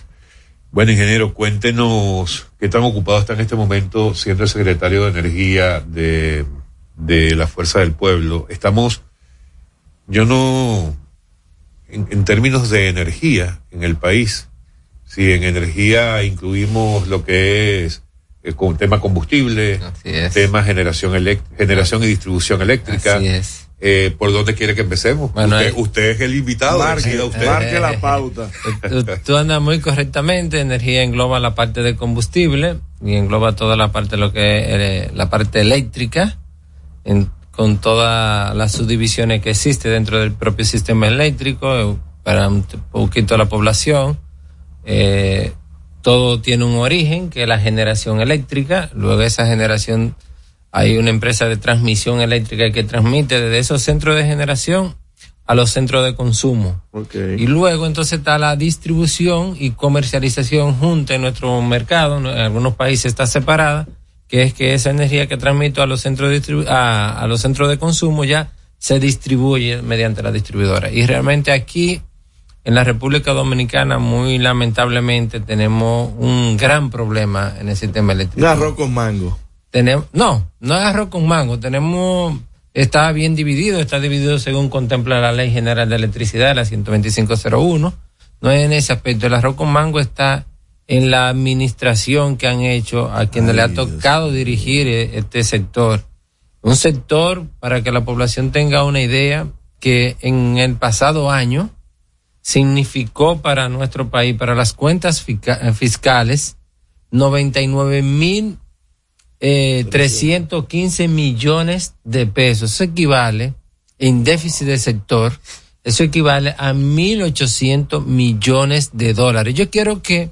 Tiene Yo un quiero, gráfico aquí. Así es, mira ahí, eh, que- que ese gráfico... A la gente le gusta mucho comparar. Pero tú metiste mano en los materiales Ah, del ingeniero claro, no aquí. importa, ¿Qué? Esto, no- esto es eso es acceso público. público. No, eso- libre acceso a la Y información. eso es información oficial. eh, Lo hacemos, esa- esos cuadros, con los reportes que hace siempre el ministerio, que debe de hacer cada mes, que por cierto siempre hay retrasos. Ay. Pero este es el de enero a para junio. para maquillar. No lo sé si para maquillar, Mira. pero hay lentitud en la administración en todo lo que tiene que ver con agilizar procesos en la administración pública. Ingeniero, usted hablaba de las pérdidas al 2022. Ah, pero yo te traje ese cuadrito que tú tienes ahí que muy amablemente me está sirviendo Sí, aquí. de- porque Ya. usted hablaba. Y agradecido, ya somos amigos. No, ¿eh? no, somos Alia- aliados, Alianza Rescate RD, mira. Eh, Ya tú Es que sabes. ya no son dos, Entonces, son uno. mira, mira, aquí yo este, ahí me permití hacer este cuadrito para lo siguiente. Mira, si ustedes están en una empresa, tienen un consorcio ustedes de una empresa y hay un escape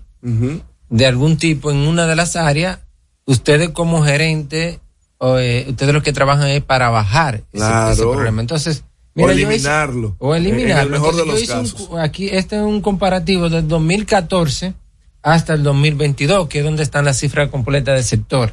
Entonces, en el 2014 las pérdidas eléctricas en nuestro país eran y no era eso no era administración Fernández, aunque yo estoy de la fuerza del pueblo, pero hay que ser justo y decir la verdad a la población. En la administración Medina, en el 2014 las pérdidas estaban en un 36.4.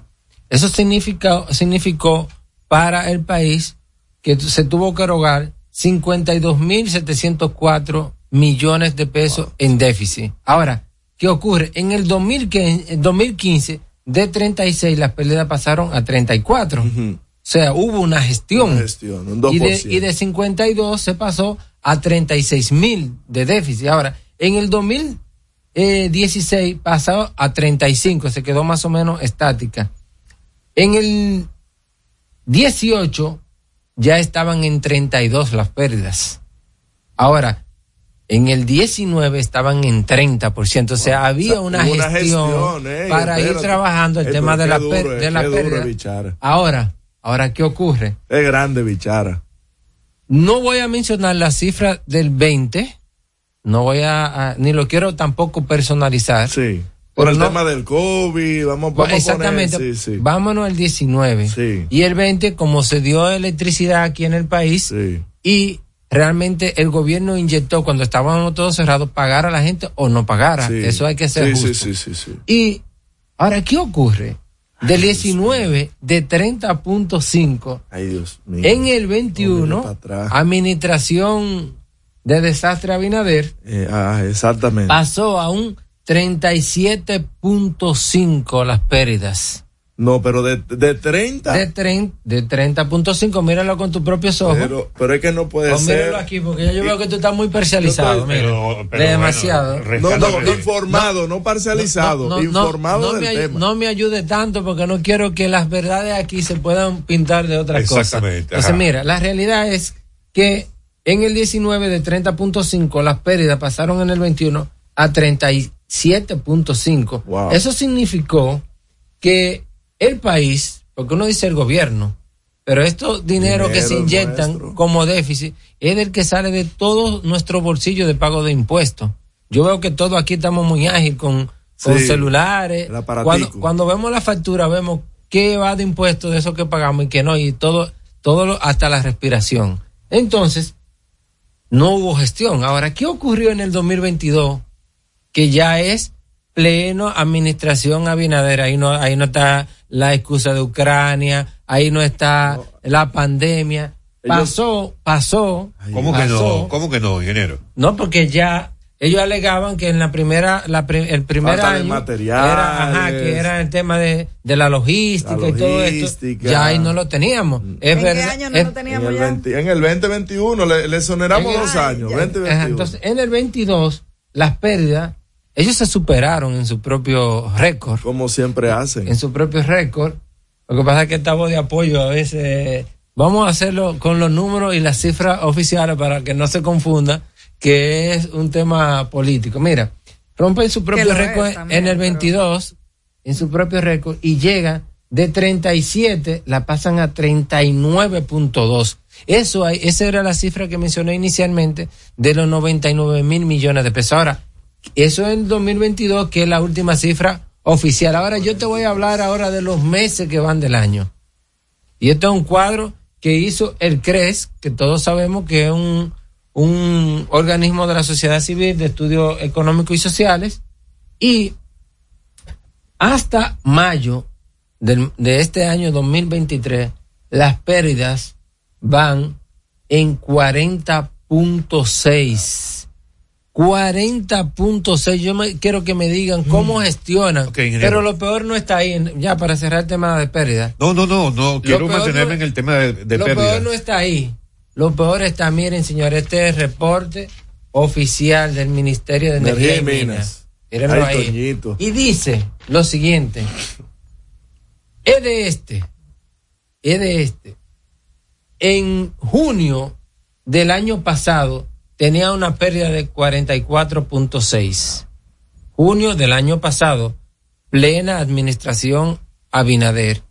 Y ustedes saben, ciudadanos dominicanos y de, de donde nos escuchen de todo el mundo, de cuánto es la pérdida desde este a junio del 2023.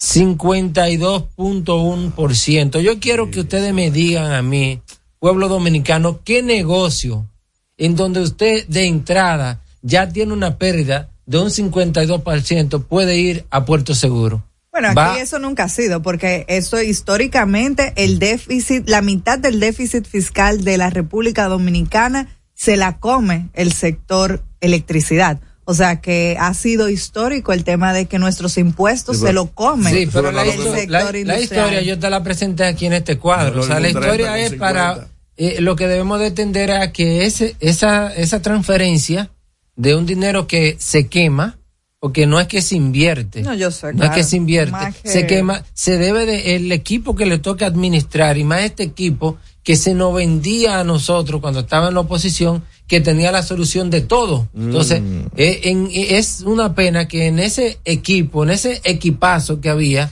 se esté, deba- se esté llevando la empresa de distribución a los niveles que hoy están. Ok, ingeniero, mire, a mí me llama mucho la atención siempre, por lo menos en estos últimos tres años, me llama mucho la atención que representantes de la oposición, antes el PLD, ahora PLD y Fuerza del Pueblo, los, o los dos PLD, el verde y el morado, eh, hablen y critiquen cosas que en su momento tampoco lo solucionaron. Cuando hablan de problemas estructurales del país. Cuando hablo de problemas estructurales, no es un tema coyuntural de hoy día. O sea, temas como salud, temas como educación, el tema eléctrico, es un tema que ha sido históricamente, no sé si decir mal manejado, pero lo que sí puedo decir es que mal gestionado, históricamente. O sea, no hay es. ninguna autoridad que me pueda decir hoy día, ni el gobierno, de- ni los gobiernos de Leonel Fernández, ni los gobiernos de Danilo Medina tienen moral para hablar hoy día de una mala gestión del presidente Abinader en el sector eléctrico. ¿Por qué lo digo? Porque, bueno, porque las cifras están ahí. Eso que usted está mostrando no es algo que es una novedad desde el año 2020, 2021, 2022. No es una novedad.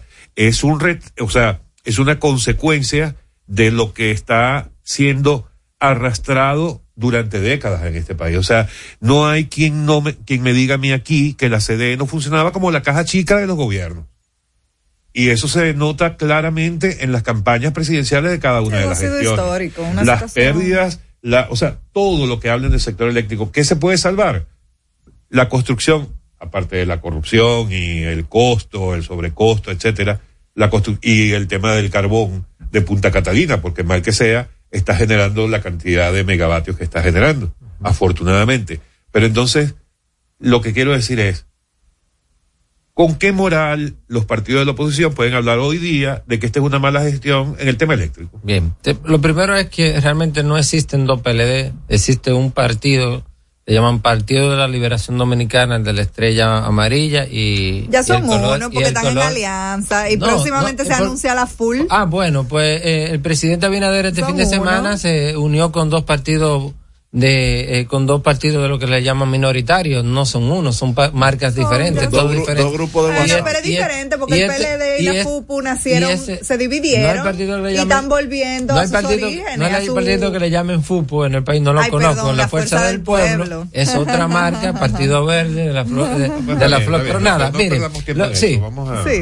sí, pero eh, no, porque yo sé la intención. Lo que, lo que ocurre es lo siguiente. No Mira, hay yo he tratado, intenciones realmente Eh, oscuras, sí. simplemente. yo lo que le- yo he tratado de ser justo. Y usted ve que cuando le presento el, el gráfico, no le presento que en las anteriores administraciones hubiese sido cero el déficit. No, nosotros arrastramos un problema histórico en el sector Eso es eléctrico. Eso es la realidad. Y esto lo refleja.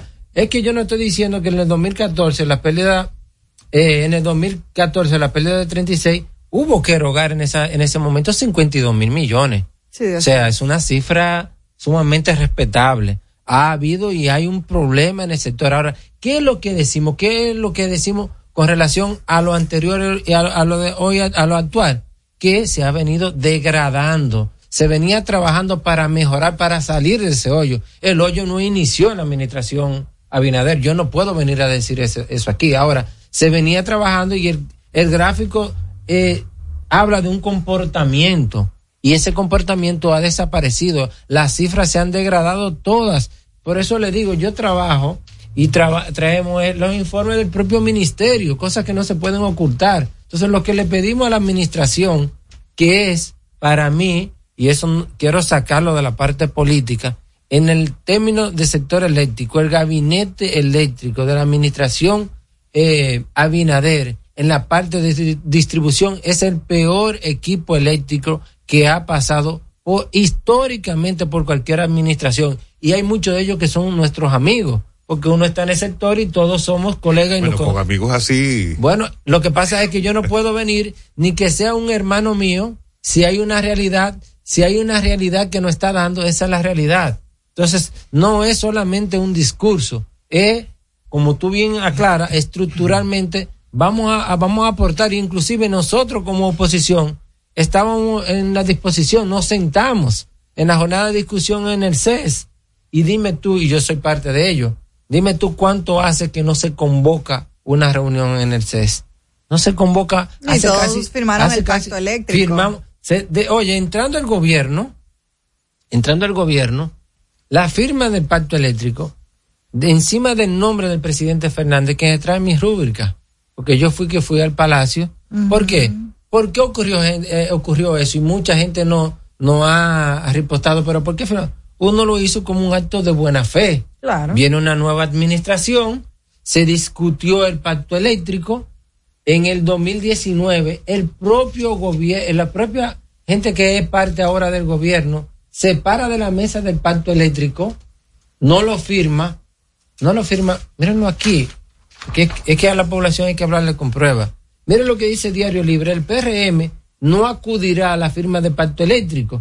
Eso es de febrero 19 de 2019. Ellos no asistieron a la firma de pacto eléctrico. ¿Por qué? Ellos pusieron de condicionante 10 puntos. Mírenlos ahí.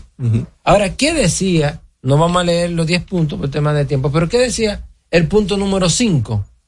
Aplicar un programa de reducción de gasto en la distribuidora y llevarlo a un tope de un 10%. Eso se ha disparado hoy día. Eso está cerca de un 25% en esta administración. Y el punto número 8, ¿qué dice? El compromiso de no realizar aumento tarifario hasta tanto la distribuidora aplique una reducción de gasto operativo de un 10%. Señores, esta ha sido la única administración que ha hecho tres alzas tarifarias en menos de seis meses y iban a hacer 20 alzas Pero tarifarias. que esas alzas Entonces, estaban contempladas estaban en el pacto que ustedes firmaron, que todo el mundo firmó. Míralo aquí, estaba contemplado en el pacto, pero no era el alza. Decía que... Era se- un reajuste. No, se iba a revisar la, la, la, la tarifa si cuando se manejara el tema, si hubiese una baja en las pérdidas, y las pérdidas se han disparado. Entonces, ¿por, qué, ¿por qué se relaciona el tema de las pérdidas? Porque si yo tengo que ponerle la mano a la tarifa, tengo que mejorar las pérdidas, porque si tengo que ponerle la, eh, hacer una revisión tarifaria y Para las no pérdidas son bajas, para no descuadrar y para que sea lo menos posible. Ahora, ese mismo pacto eléctrico que firmamos, se firmó el pacto eléctrico tal cual como se trajo del 19. Luego se emite el decreto número 655-21, en donde el presidente Abinader reajusta los cronogramas de las metas del sector. Mírenlos ahí. O sea, porque yo no me En el gusta. artículo yo, 11. yo no, yo- a mí no me gusta venir a hablar y decir a la gente las cosas. tal- tal- no, me- aquí dice, en el artículo 11 de ese decreto, dice lo siguiente: que las pérdidas al 2021 iban a ser de un 27%. Las pérdidas iban a ser de un 27%. Y que las pérdidas en el 22 iban a... Hablando de un 37, vamos a contrarrestar Ajá, lo, y- lo proyectado, la- porque en eso tienen problema ellos, en proyectar y luego resultados. Esto fue creado por el propio equipo de gobierno que le dijo al presidente, mire presidente, podemos hacer esto. Y el presidente emite este decreto. En el y en el 21, 22... eh, no, en- el 21 fueron, Ve- eh, se proyectó la pérdida. que ellos dijeron que le iban a llevar con la eficiente administración a un 27. ¿Y en cuánto están? En un 37.5 Ok. en el 2021. Entonces, en el 22, míralo aquí, decía que en su proyección, en su cronograma, que le iban a llevar a un 23.4. ¿Y, ¿Y en cuánto cerró? Cerró en un 39.2%. Y, Y para yo- el y 23, y, para el 23. Es para el 23 hasta el mes. Hasta no, no, ¿en cuánto proyectaron al 23? Ah, Pues el- ya yo en el los 23 proyectaron a 21.1 y en lo que va hasta el mes de mayo va en 40.6. Entonces, no es que, que- no es que querramos atacarlo, es que le estamos hablando con la cifra propia. Mm. Ellos se desdicen. O sea, yo por más que quiera venir a, a- a defender a mis amigos que están en, en, en los equipos, no lo puedo hacer porque yo tengo que ser serio y justo con ellos y conmigo mismo y con la población que nos escucha. Entonces, eso es cosas irrefutables. Ingeniero, tenemos que hacer una pausa, Eh, pero no quiero dejar de comentar. eh, no ha habido tres aumentos tarifarios. Hubo uno a principios de este año que se echó para atrás. No. La tarifa no ha aumentado.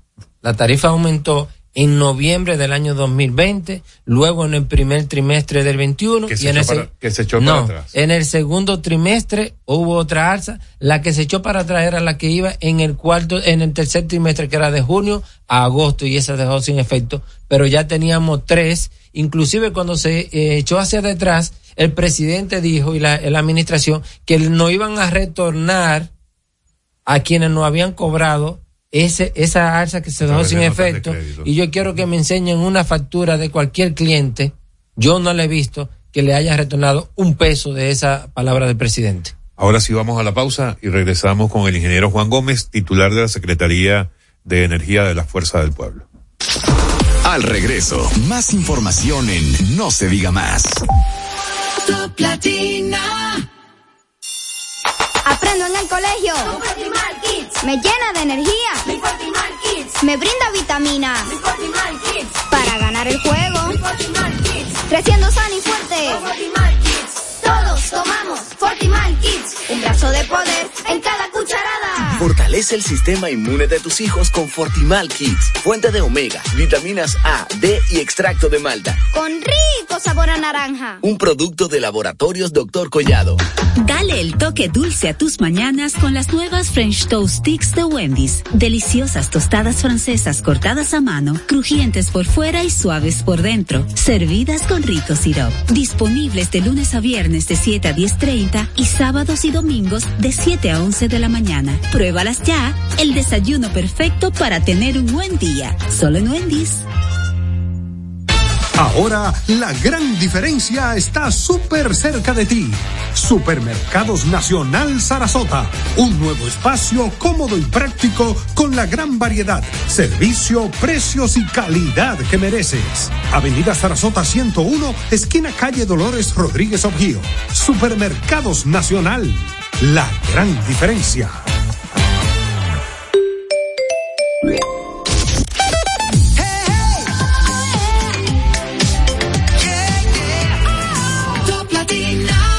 Seguimos conectados con ustedes en No se diga más por Top Latina.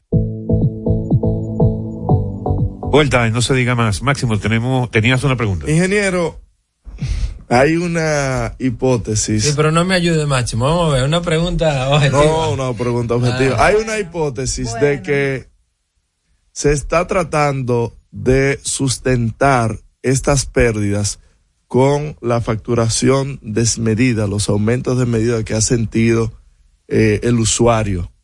Es decir, de pagar, por ejemplo, un promedio de tres mil pesos histórico, ahora de repente la factura le está llegando de 12, 15 mil pesos. ¿A qué se deben esos aumentos desmedidos? Y, y, y si da razón a uno especular de que, bueno, están tomando dinero de aquí para poder sustentar las pérdidas y el déficit. Ahí yo quiero acotar esa pregunta con lo que eh, planteaba.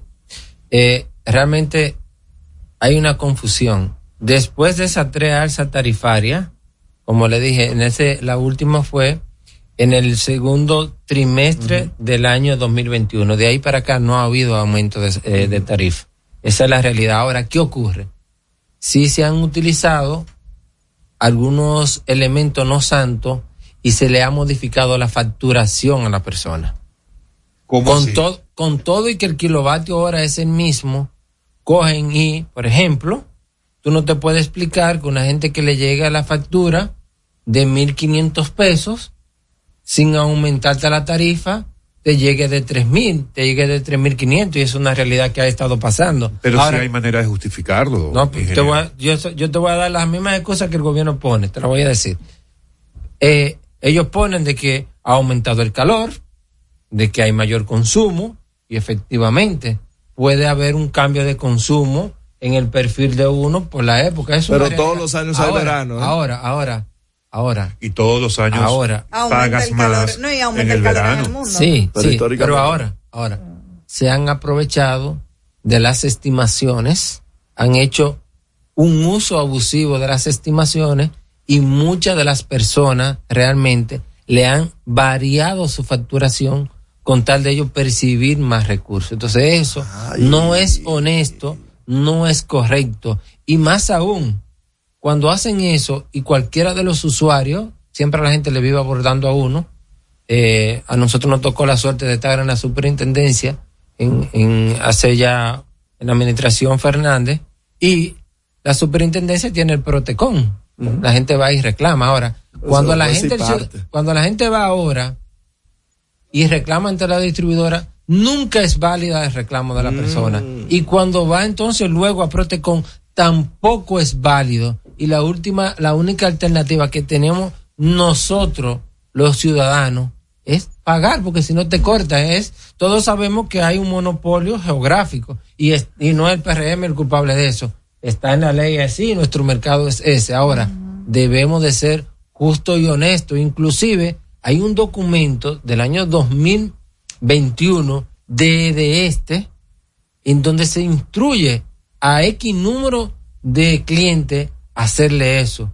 Y eso es fraude, eso es hurto, eso es sacarle el dinero a las personas, a los usuarios, a quien usted debe de cuidar. Nosotros somos clientes de las empresas distribuidoras y esos clientes los debemos de cuidar y realmente se ha abusado de ello. Entonces, lo que uno, y uno hace este tipo de, de, de opinión y de denuncia, no es ni siquiera a, a- para choque, es para que se tomen la medida y este tipo de cosas se corrigen, porque eso le hace daño no solo a la, a la administración Abinader, la le hace de daño vida de todos los ciudadanos. de todos los ciudadanos y hasta a todos los partidos, hasta los otros partidos tocamos. mundo. Yo creo que lo que hay que ser transparente, honesto, que la gente pague lo que consume, porque no estoy de acuerdo que nadie se conecte ilegalmente. Yo estoy totalmente opuesto a ello. Usted recibe un servicio de calidad, que también la calidad tenemos que verla porque han aparecido los apagones, hemos tenido que hacer inversión de nuevo en batería de inversores, en inversores que lo teníamos ya con telas de araña y Pero- pero eso y eso ha, pero hay una gran ha diferencia resurgido. entre los apagones de ahora y los apagones ¿Cuál de será? antes. Vamos a ver. Que antes eran apagones financieros y ahora los apagones vienen dados básicamente por fallas. ¿Por qué vienen las Wow. fallas Ay, en las ay, redes de distribución? Fundamentalmente por una desinversión histórica que ha habido en el sector Ah. en este país. Yo creo que eh, usted no me puede negar eso, Sí, no, pero para nada te lo puedo negar, pero, yo Pero, creo que ingeniero, pero, yo creo óigame una cosa, pero no, no, pero, no, Pero oye, Eh, pero pero- oye, tú no, pero nos preguntas, oye. No, aquí podemos durar hasta las aquí. 10, dijo, dijo País, no Usted no de puede venir aquí y no hablar de política. Claro, no, y, y por favor, pero déjame responder. Sí, aguanta. Eso que tú dices, eh, real y efectivamente, la no inversión ya no es una justificación a tres años de una Oh, nueva pero ¿cómo que no? administración. Amor, pero Total van tres años, ¿y cuánto han total- invertido? Total y completamente, en esa, en esos tres años, la, se ha caído total y completamente la inversión. Es más, en el presupuesto del año que viene hay un engaño a la población. ¿Cómo? Total y completamente. Dicen. No, pero por- todavía, perdóneme, perdóneme. No, no hablemos todavía de, del año que viene. No, lo que Vamos pasa- a hablar de la desinversión. No, no, Usted no puede resolver en tres años. Totalmente y de- en estos totalmente- tres años, totalmente de- una desinversión de más de 20 Total- años. Pero pudo haber invertido algo. Total- tres totalmente de acuerdo contigo, pero no se ha invertido nada. No, hay medido. Ni No que hay, oye, invertido el 4% pero no se hubiera pero- podido resolver. Pero no hay medidores, no hay cable, no hay, no hay herramientas. La brigada no tienen escalera, no tienen camioneta. Tú ya tres años de administración no puedes alegar ello. Y lo que tú decías que no había apagones financieros, pues mire, la DIE, que es la Asociación de Productores de Energía de Generación, ¿qué dice la DIE? La DIE está preocupada por el manejo del sector eléctrico.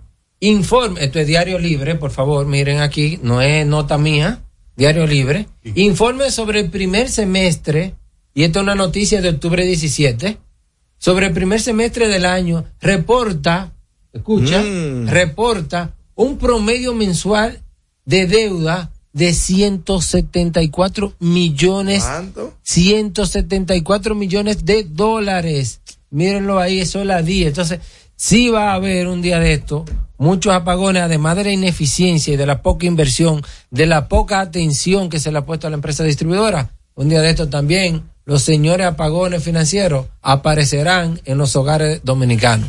A- aparte de la mafia interna, ¿eh? Y usted me esquivó el tema de la política. No, no, para nada, para nada. entiendo, lo, no, fuera de lo de off, pedí yo que se hablara un poco Claro, de política. lo que pasa es que tú tiras, tú tiras una pregunta con la cual eh, eh, tiene un enfoque diferente y yo tengo que la aclararlo. Ahora, No, pero yo ¿y estoy a entonces tu entonces regálame, un minu- hacemos? regálame un minuto. Adelante en la parte bueno, política. Vamos Bueno. a hablar de política. Mira. ¿Por qué ese desespero de Oye. llegar a esa alianza? Y el miedo ahora. ya. aún, aún cuando se dijeron todo lo que se dijeron, eh, aún cuando tuvieron que dividirse, eh, bueno, se han desdicho una cantidad de cosas que han ocurrido. Qué pregunta me interesante. Todo el mundo sabe que aún uniéndose, al día de hoy todavía no lograrían ganarle Oye, todo el al mundo presidente sabe. Abinader en el 2024. Mm. Entonces, ¿qué piensan hacer? O sea, ¿está jugando la fuerza del pueblo a quitarle lo poco que le queda al PLD con esta alianza y que sea entonces para el 28 la fuerza del pueblo el segundo partido del país? Mira, yo estaba atacando aquí a su colega de que no me ayudara tanto para que no se viera la parcialidad morada tan particular, pero Sí. tampoco el otro extremo. Y más como tú inicias la pregunta. No hay ninguna... Oye, de- pues estoy basando en las no- encuestas no- que veo. Bueno, Ah, hay que ver cuáles tú ves. Yo te puedo traer unas 5 o 6 cuando tú me invites y lo que desees. Mira, eh, no es ningún desespero. Yo creo que desespero se le ha metido a la administración Abinader. La desesperación es tal y el nerviosismo es tal que han tenido que estar comprando, comprando eh, síndicos, diputados, Pero usted sabe que es una, es una pero un momento, práctica si ellos- instaurada. pero un momento, si ellos están, pero si ellos están tan bien, si ellos están tan bien, ¿por qué tienen que hacer esa investida? Entonces, si el efecto es tal de la alianza y significa tal en, en- en- en tal movimiento político importante para el país que la desesperación yo creo que está de otro lado. Nosotros estamos sumamente tranquilos haciendo nuestro trabajo. Las elecciones están en febrero. Estamos ya a mediados, ya no están a mediados, increíble. Ya estamos casi a finales de este mes de octubre. Ya son tres meses. Son tres meses, tres meses y medio. Es que estamos ahí. Ustedes van a ver cuáles van a ver los, cuáles van a ser los resultados. Y creo que la población dominicana le debe de dar una lección a la administración Abinader. Tantas mentiras que nos hablaron, tantas soluciones que supuestamente teníamos, y da pena que en ninguno de los sectores, porque no nos dio tiempo aquí a hablar de lo que está pasando hoy día con el dengue, de una persona muy cercana a nuestra, ese el doctor Méndez que ustedes escuchan por ahí que se le murió su, fa- eh, su hijo, cercano familiar nuestro, familiar, eh, familiarmente hablando nuestro, más otro niñito de mi campo allá en Moca, en Santa Rosa, para si quiere lo investigan, que falleció el día antes, la incompetencia de esta administración en todos los órdenes, yo creo que el pueblo dominicano va a utilizar la alianza para que vuelva la, los políticos que le ponen atención a toda la población dominicana. Se van. Bueno, ingeniero, gracias por acompañarnos. Cuidado con la pantalla. Eh, Se no van. muy me, siento muy cómodo aquí. Se van. gracias, Siento que soy parte de aquí. Esta, esta es su casa. Ya se van. Amigos, ha sido el ingeniero Juan Gómez, titular de la Secretaría de Energía de la Fuerza del Pueblo, además de Se ser van. miembro de su dirección central. Ya sé. Así mismo. Amigos, a ustedes muchísimas gracias por acompañarnos. Será hasta mañana viernes. Mañana es viernes. Bye bye. No se diga más. Una revista informativa con los hechos noticiosos que marcan tendencias en el país y el mundo por Top Latina.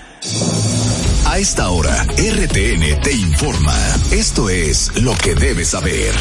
Ministro de Salud llama a la oposición a no politizar el dengue. Presidente Abinader viaja hoy a la frontera en Elías Piña para inaugurar el primer tramo de los seis que componen el muro fronterizo. Gobierno crea gabinete de acción contra el dengue y anuncia medidas inmediatas. Abinader espera apoyo de la Unión Europea con respecto a la crisis de Haití.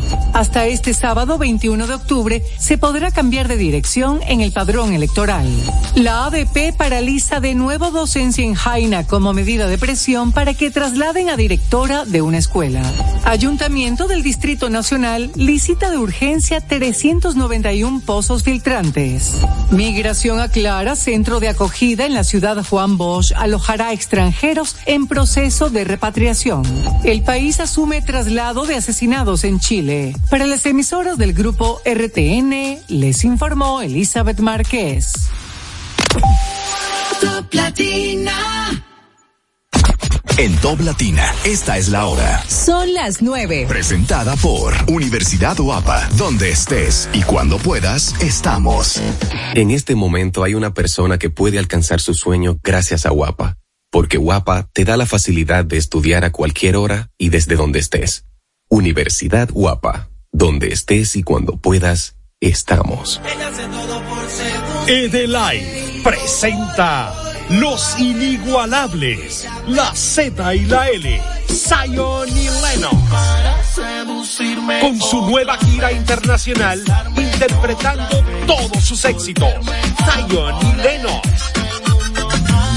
4 de noviembre, Anfiteatro Blue Mall Punta Cana, Zion y Lennox. Boletas en Huepa Tickets.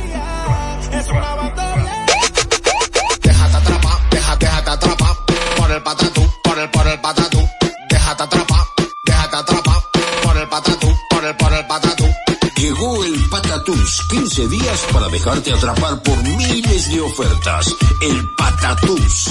Jumbo, lo máximo. César Suárez Jr. presenta el astro de la canción, ícono mexicano, el imponente y carismático Emmanuel. Emmanuel, personalidad, pasión, entrega y energía, presentando su nuevo espectáculo, Emmanuel Live, All the Hits, con una producción espectacular. Sábado 21 de octubre, sala principal Teatro Nacional, 8.30 de la noche, Emmanuel en vivo. Será una noche espectacular. Sábado 21 de octubre, sala principal Teatro Nacional, 8.30 de la noche, Emmanuel en vivo. Sala principal Teatro Nacional, 8.30 de la noche, Emmanuel en vivo. 8.30 de la noche, Emmanuel en vivo. Emmanuel en vivo.